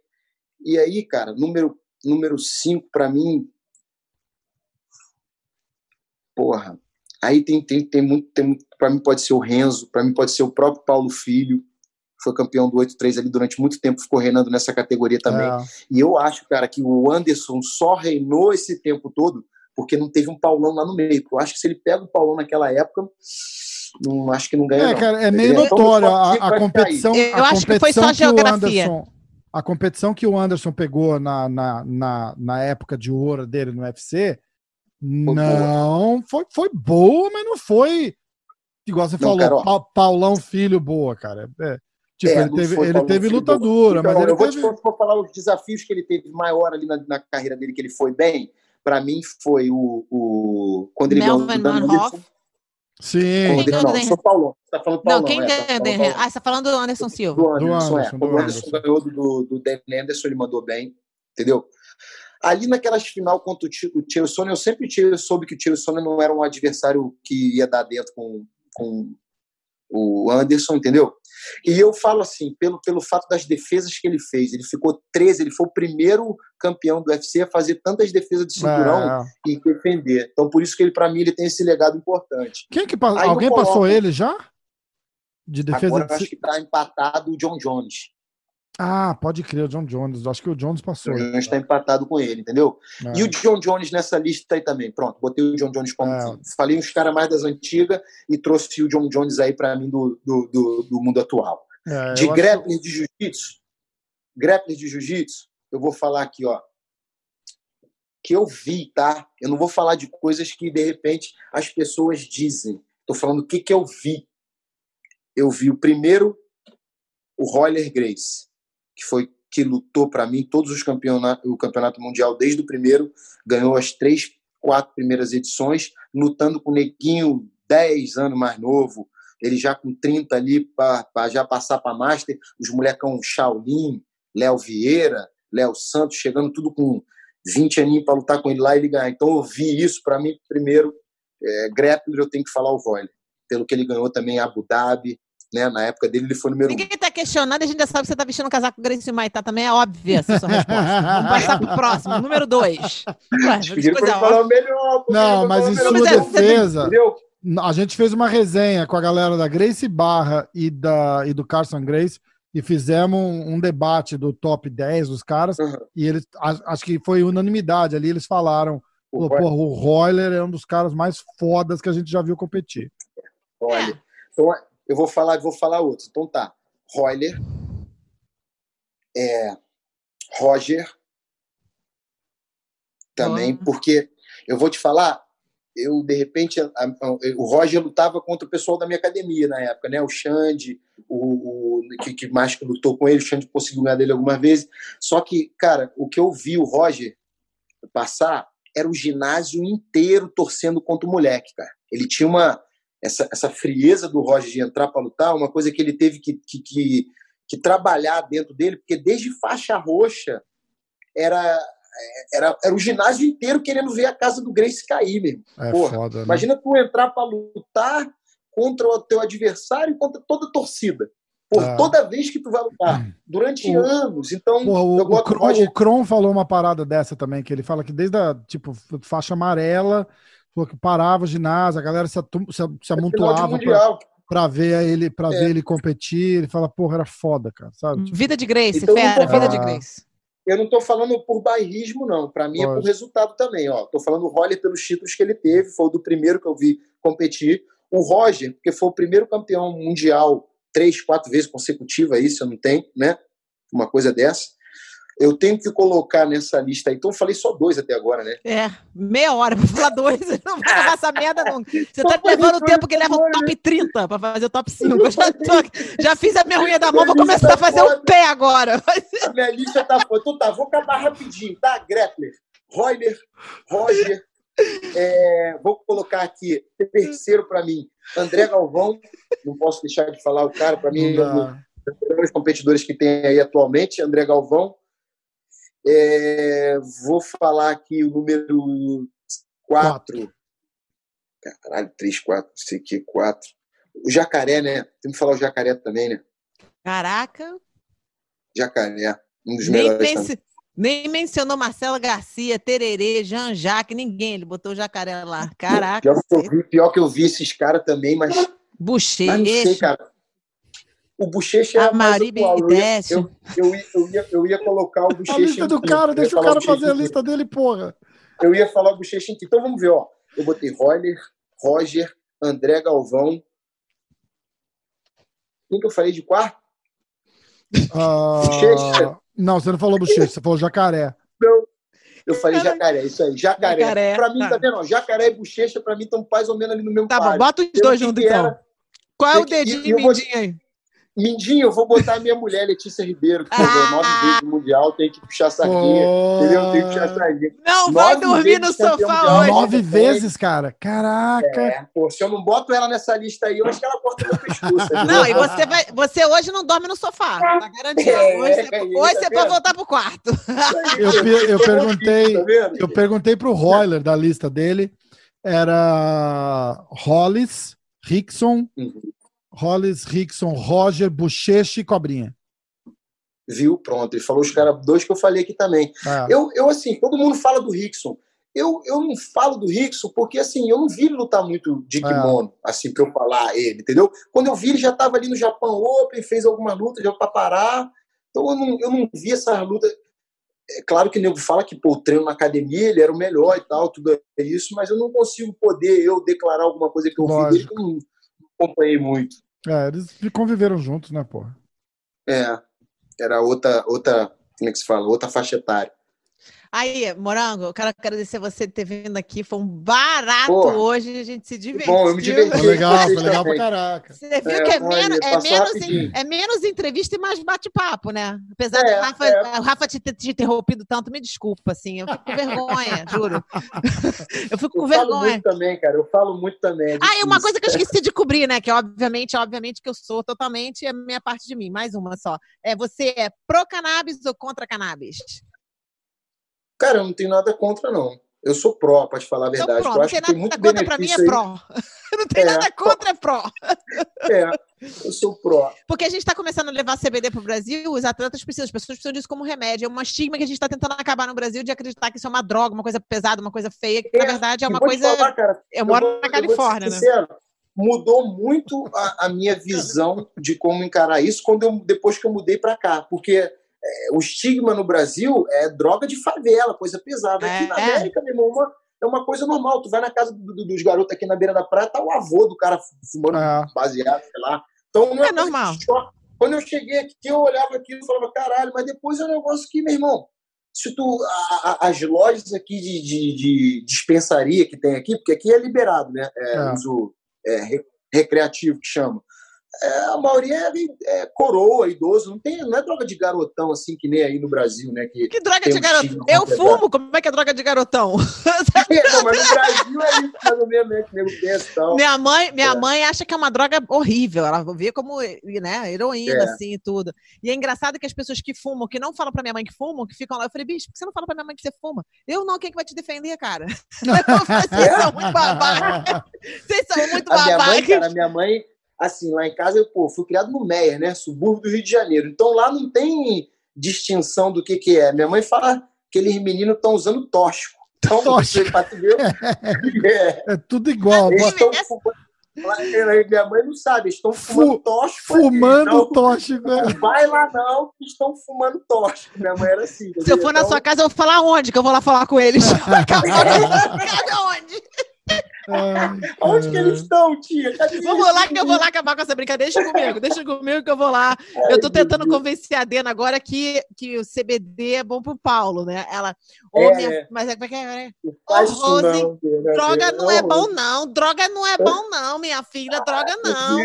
Aí eu falo, Dena, olha só, é outra, é CBD, Dena, é pra dor no corpo, vai ser bom, vai acalmar, mas vai acalmar ele uhum. mesmo e não é droga não, Então me manda ah, essa informação. Um negócio pra acalmar ele, eu acho que ela fica tranquila. Porra, ela celebra, ela é. celebra. Vai mas, virar teu melhor amigo. Não, assim, e é engraçado assim, ele faz umas, tipo assim, umas paradas muito loucas, ela, ah, meu Deus, minha filha, só Jesus no poder. É, o Paulão, eu vou te contar Esse uma história do Paulão Júnior tá muito mal criado. Olha só, vou te contar a história do Paulão, que era o seguinte. Ó, a Karina morava. A Karina morava de um lado do túnel e o Paulão morava do outro lado do túnel ali de Copacabana, né? Karina é minha então, prima, toda... maravilhosa, é, eu que eu amo. Toda vez que eu tava lá. Não, mas o Rafa Karina, não sabe, né? Eu ia lá no. Eu ia lá no Paulão, né? Aí, porra, quando eu chegava lá, teve uma que o Paulão pegou, pegou uma cachorra de um amigo meu e levou lá para ele. Ele morava num apartamento de três quartos. Ainda mora no mesmo lugar. Eu, eu acho que o único quarto que não tinha cachorro era o quarto da mãe dele. O resto era dois cachorros num quarto, dois no outro, outros na cozinha. Caramba. Aí aqueles da cozinha não podia cruzar com os que estavam no quarto porque dava briga. Então era um problema. Eu cheguei lá na casa dele, dona Dena já me puxou ali na cozinha e falou: Meu filho, escolhe um para você, pode levar. pode levar. Aí eu falei: Aí eu falei, não, dona Dina, eu já tenho cachorro já, não tô querendo um cachorro. Ah, não, mas o Paulão tá com os cachorros muito bons aí. Júnior, Júnior, é, ela tá não falou assim. Não, não mente, não mente que ela não falou assim. Ela Olá. falou assim, Ô, oh, meu filho, você, pelo amor de Deus, tu leve um daqui, por favor. Leve, leve um daqui. Aí eu imito ela e ela mesmo ri, né? Ela fala, você acha que eu falo assim? Eu falo, igualzinho, dona Dena. Igualzinho. Ela fica assim, Rose, minha filha, só Jesus no poder. Você sabe, eu não aguento. Assim eu, eu não aguento mais esses cachorros, tudo que é merda pra tudo que é lado e eu fico Ai, falando. Aí é isso. Ela é aí, demais, cara. Ela é demais, ela é demais. Esse meu amigo que foi comigo, que o Paulão pegou o cachorro dele, né? Ele falou assim: Morango, tu já reparou a árvore em frente à casa do, da casa do Paulão? Aí eu falei, porra, árvore? Não, meu irmão, nunca reparei. Falou, Morango, aquela árvore quando chove é chuva de merda. Eu falei, como assim, cara? o Paulão pegava o cocô dos cachorros com papel de jornal e chuplava pela janela. A árvore era cheia pregada de jornalzinho. Quando chovia, devia molhar o não. jornal derretendo. Não, não, não, não é possível, não é possível. Não é possível, não é possível, não é possível. É possível, é possível, é possível. Aí eu nunca me liguei nisso. Até que depois eu passava, toda vez que eu passava do túnel, eu olhava para a árvore. Meu irmão, não era que estava lá o jornalzinho assim, igual não acredito. Meu Deus do céu. É, poderosidade é outro Pô, nível. É outro demais. nível de poderosidade. Ele é outro nível de poderosidade. Sítio, né? Aí depois que ele foi pro sítio, levou os cachorros pro sítio, foi uma doideira. Porra, cachorro morria na, na, na, na ponte Rio-Niterói, batia com o carro, os cachorros brigavam. Meu irmão, tem as histórias do Paulão que se contar aqui. Deus Caralho, como a mãe dele diz, só Jesus na calça. Puta só Jesus pariu. no poder, minha filha. Só Jesus, só Jesus no poder. Fabrício. É, Rose. É, Vamos combinar de fazer uma resenha, eu, você e o Paulão, cara. Porra, por favor, Isso. a hora que marcar aí, eu tô aí na hora. Vamos fazer. Vou mandar uma mensagem para ele e vou. Eu falo com ele quase todo dia, cara. Eu Jura, quase cara? Todo dia. Quase todo dia a gente tem um grupo lá no WhatsApp que a gente tá sempre se falando lá. Porra, meu irmão, me divirto lá com ele, cara. Figura é aquele da grupo da família que eu piquei a mula? Não. Ah, eu tava nesse da família também. O Paulo tá nesse da família também. Mas a gente tem um outro Amigos da família. Sim, não, da amigo da família. Da família, saiu da família. Não aguentei, o cara. Político, lá, o dono. Não, não, não, não sei. Eu saí porque era muita mensagem todo dia, eu não aguento. Eu fico fora é, da caixinha. Dia, não dá. Eu tenho uns quatro ou cinco grupos aqui que eu já acordo de manhã 200 mensagens. Aí eu falo, ah, meu Deus do céu, eu, eu já vou, deleto. Aí, porque senão, meu irmão, acaba que tu fica, né? preso ali naquele assunto. Vem cá, a resenha do Morango aqui, que você achava que a gente uma hora a gente ia acabar, já estamos duas horas nessa brincadeira. Duas horas Cara, e seis minutos. aí, ó. Pô, Ó, Ele já eu tá te mandei. cá. Ele já tá te chamando pra fazer outras paradas com É, ele, já me então, tirou da parada. Eu ia te chamar, Pô, eu vou te prazer, chamar, eu ia te chamar também pra gente fazer o encontro da luta quando a gente assiste o UFC. Caraca, adorou. Agora, já virou de regular agora do show. Eu vou te seguir lá no Instagram também, já que você me Eu seguiu. mandei uma mensagem pra você com o telefone, vamos combinar de fazer essa resenha com o Paulão que vai ser massa Claro. pra caralho. Caraca, já Hora me tiraram da um parada. prazer. Tô vendo. Ah, já agora o morango virou, o morango falar virou aqui preferido. não. Resenha da. Vai se fuder, Rafael. Agora o morango já virou uma... o morango já virou o preferido agora, já vai chamar. Ele me chamou pra uma parada da luta só pra assistir a luta, nunca mais ele me chamou. Você não tá assiste cheio a de luta. Ela Rafael. entrou, ela entrou pra Você assistir tá a luta, ela com tava vendo a live do Falcão. Mas quem ia poder perder ela pra live do Falcão? A live do Falcão tava Não, foda. não, vai, vai olhando, vai Oh, olhando. Lord, oh, Lord, oh, Vai olhando. Lord, Ela, ela Lord. entrou na, ela entrou na live, a gente assistindo a luta. Tem o, o moleque do UFC, o pé de pano, tava, tava. E ela entrou lá e olhando, pen- compenetrada, né? Eu falei, Rô, você tá vendo a luta? Ela, que Uhum. luta? A luta do Que Falcão. luta? Eu falei, a gente tá vendo a Não, porra, a gente tá vendo o Eu não sabia nem que UFC. eles estavam vendo a luta. Tem UFC hoje? Eu falei, Rosa, a gente tá aqui assistindo o UFC e batendo papo sobre a luta. Não, cara, eu tô vendo a live do Falcão. Não, e eu me amarro, cara. Isso é uma coisa que a gente sempre faz aqui, cara. Toda vez que tem um UFC aqui, eu reúno os amigos aqui em casa, a gente, porra, Me convida pro próximo, por favor. Por favor. vou te convidar. Churrasco. Claro, vou te convidar. Se tiver, eu vou levar meus espetinhos de vegetais. Ai, atrás dos pepinos, a gente bota aqui na churrasqueira, tá tranquilo. Isso aí na isso aí eu chamo de cremação, tá? Você, Você faz já a viu? cremação aí. Você já viu aquele, aquele printzinho? Cremação foi ótimo. Tem um printzinho do, do, de um printzinho do WhatsApp. O cara fala assim: aí galera, churrasco. O cara cria um grupo. Ele fala aí galera, Uhum. churrasco aqui em casa sábado. Aí todo mundo, ô, beleza, beleza, beleza, beleza. Aí ele pergunta: tem algum vegano aqui? Aí uma menininha fala assim: ah, eu, obrigado por, por lembrar da gente. Aí aparece assim: Fulano removeu Fulano do grupo. Sai fora, não lembrei de tu, não, né, cara? Pô, sai fora. Tem algum vegano Sei aqui? Tá fora, sai fora. Mas você tá, você tá vegana há quanto tempo, Rose? Há cinco anos. Cinco anos já? E não sente falta de nada, nem de tipo ovo, tu come ovo? Nojo. Não, não como ovo, não como Não? mel. Eu tenho nojo. Nojo. É mesmo. Não Cara, come teve um amigo mel. o cheiro de carne. me- Ugh. Tem um Não amigo come- meu que veio aqui, ele, ele também é assim. ele só- então ele não é vegano, não. Ele é vegetariano, porque ele come ovo. É a única coisa que ele come de animal. Ah, então não, não é vegetariano, não. É outro nome. Eu esqueci, mas tem um nome só pra quem come ovo. Vegano, e Vegano. vegetariano não é a mesma Não, coisa? não é vegano, não. Não, vegetariano é quando você não come carne, mas você come queijo. Se ele não come queijo Ah, nem tá. come carne, mas ele come ovo, é outro nome. Eu esqueci o nome. Aí, tipo assim, tem um Entendi. que só come peixe, aí é pescatarian, entendeu? Ah. Então, mas esse cara, eu, porra, porque ele é fortão. Aí eu, porra, mulher, Melhor moleque é muito forte mesmo. Aí ele ficou aqui em casa um tempo. Aí eu falei, cara, tu não come carne? Ele, Não, mano, não como carne há 10 anos. Eu falei, cara, o que tu come? O cara comia aveia, ovo e, tipo assim, comia fruta normal e tal. Porra, comia normal assim as paradas, mas nunca carne, nunca comeu. A gente fazia churrasco aqui, ele olhava, tal. Frutos do mar, também não come nada. Pô, vocês estão de sacanagem comigo, só pode estar me zoando agora. Eu falei que eu não como nem mel, nem ovo. Ela não come mar. mel. Mel. Sai do cu da abelha. A abelha nem morre. A abelha nem morre. A abelha faz o mel e sai, e sai voando para fazer mais mel. E ela não come.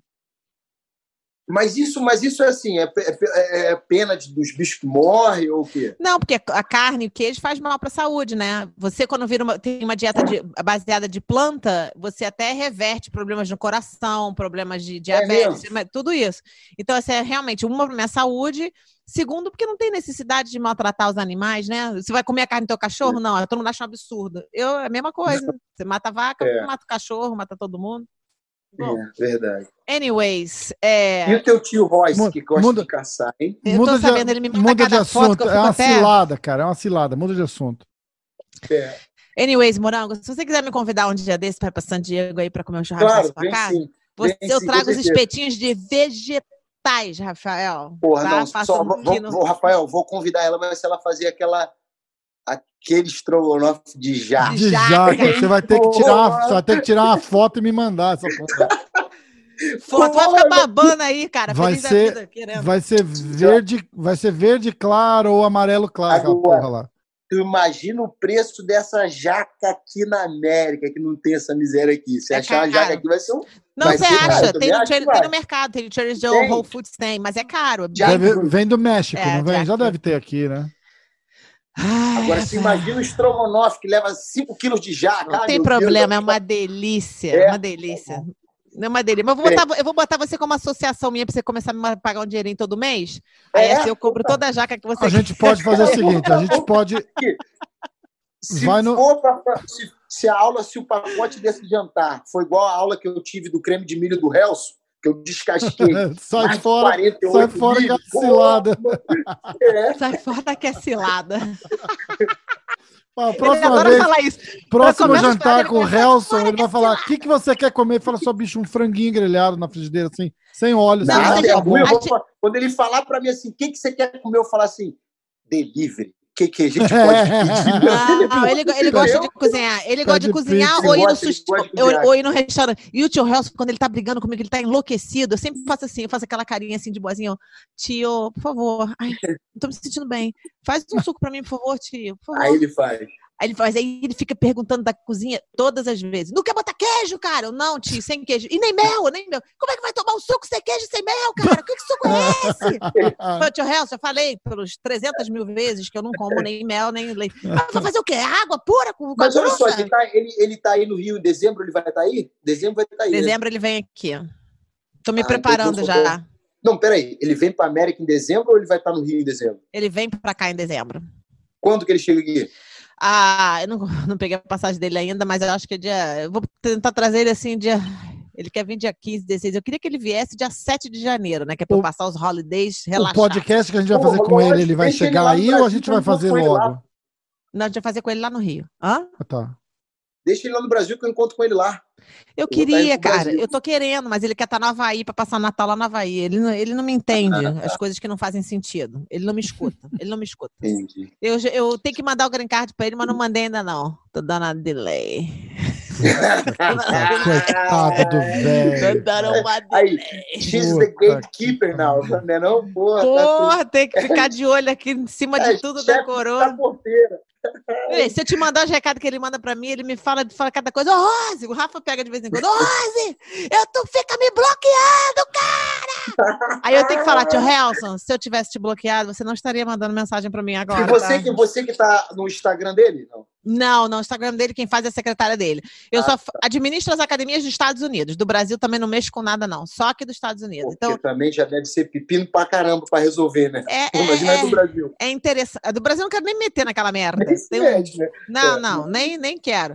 É, ai, como eu queria poder falar mais coisas sem presa. Não fala, depois ela fala, aí ela vai fazer assim: vai ter que tirar aquela, aquela parte que eu falei que, que tal coisa, tal coisa. Edita, edita. falo, pô. Não, o tio Helson, ó, eu vou sem falar não, mas o tio Helson tem uma associação lá que o cara é um babaca, um merda, um zero à esquerda. E só de Aqui pensar com Brasil? aquele cara, no Brasil, só de pensar naquele cara me dá vontade de, uh, ânsia de vômito. Mas, cara, mas Então eu não isso é quero uma lidar. coisa que é um mal necessário, porque, pô, o vôlei também é associação. Babaca, o cara é babaca.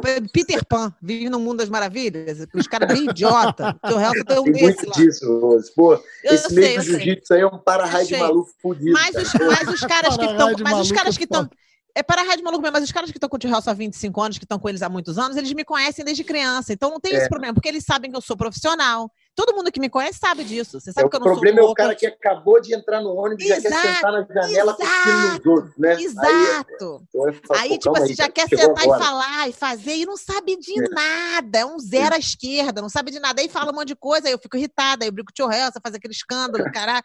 Aí vai vir. a- Porque o tio Helson, assim, você tem que ser boazinha com ele, né? Tratar ele bem, É. assim, falar calminho, aí ele funciona. Só que eu, eu vou bem, bem, bem, com todo mundo da minha família. Daqui a bem, bem, bem. pouco, Daqui a pouco a a família Grace, a mulher, mulher Grace Baixou bate em mim. mim. Quando a mulher Grace bate em mim, meu irmão, não vou saber quem tá na frente. Aí Pode até ser a- quem quer que seja. Até aqui é, é- é a Rose Imperial. Aí depois, quando baixa a Rose Grace, aí acabou, né? Tá bom. Não, mistura Rose Grace com o Imperial, não quero saber quem tá na frente, cara. Eu quero que se exploda, Deus xingo, me falo livre. caralho. Você não tá aí, não. Eu avanço em cima, não tô nem aí. As Aí, mulheres esse- Grace são bravas pra caramba, Rafael. Porra, Deus Eu não, vai eu sou calma, eu sou calma. Eu vi, eu tô vendo. É, Super caramba. calma. Hoje eu tô um pouquinho mais irritada, mas eu sou calma. Uhum. É, Hoje, hoje eu não consegui tomar meus remédios. Caralho. Não sei os remedinhos. Os remédios eu não tomei hoje. Bom, galera, vamos terminar isso. Tá demais, Vamos, né, Rafa? vamos. Pelo amor de Deus. Os caras não vão aguentar ouvir a gente. Ó, um beijo. Obrigada, Morango. Já vi que você vai virar regular vocês com o Rafa agora. oportunidade aí. Obrigado, Rose. Valeu. Rafael, obrigado aí. Boa Obrigado, noite pra você. cara, Você tá aí em valeu. Nova York, né? Eu tô em Nova York. Ó, Pô, deve estar tarde aí já, e hein? falar pra galera seguir Tá o. Fabrício no, no Instagram também, Fabrício Camões. E eu, né? Fabrício E eu, Camões. né? Rose Grace, a galera E se você for segue. solteiro, pode mandar um recado pra mim, tá? Por favor. Ai, Tô brincando, cara. Eles sabem que é brincadeira, que eu não mas pego vou ninguém. mandar, mas vou mandar. Lógico. Manda, eles Não, já mandam. já. aí manda, ela não responde nenhum. Ela fala assim: Você acredita que outro dia tinha 10 recados lá pra mim? É, Tá eu olhei, certo. mas eu não respondo nenhum, não. Eu falei, mas você pede Nem pros caras mandar, os caras mandam, você não responde. Ah, Não, mas é isso. Joguinho, né? assim. Ela, É, E por fica, ela favor, fica, ela fica nada- tímida.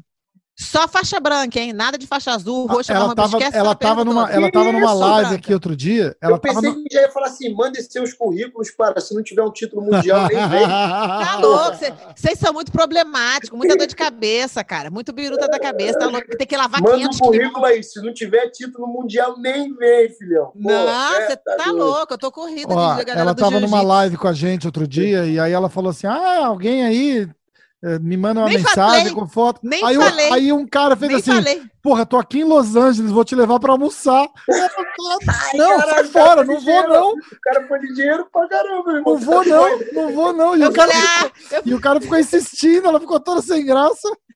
Eu falei, eu falei, ah, adoraria, mas eu moro nos Estados Unidos. Ele, eu tô em Redondo Beach. Eu, ah, Muito bom. tô Muito corrida. bom, muito Não bom. tava preparada, né, pô? Não tava preparada pra essa aí, pô. O cara tá do Não, lado. não Ai, estava caralho. preparada. Então, galera, um beijo grande. Eu vejo vocês depois. Valeu. Valeu, Rafael. Obrigado, Valeu, obrigado. noite. Tchau, tchau. Valeu. Rose, valeu. Beijo, tchau.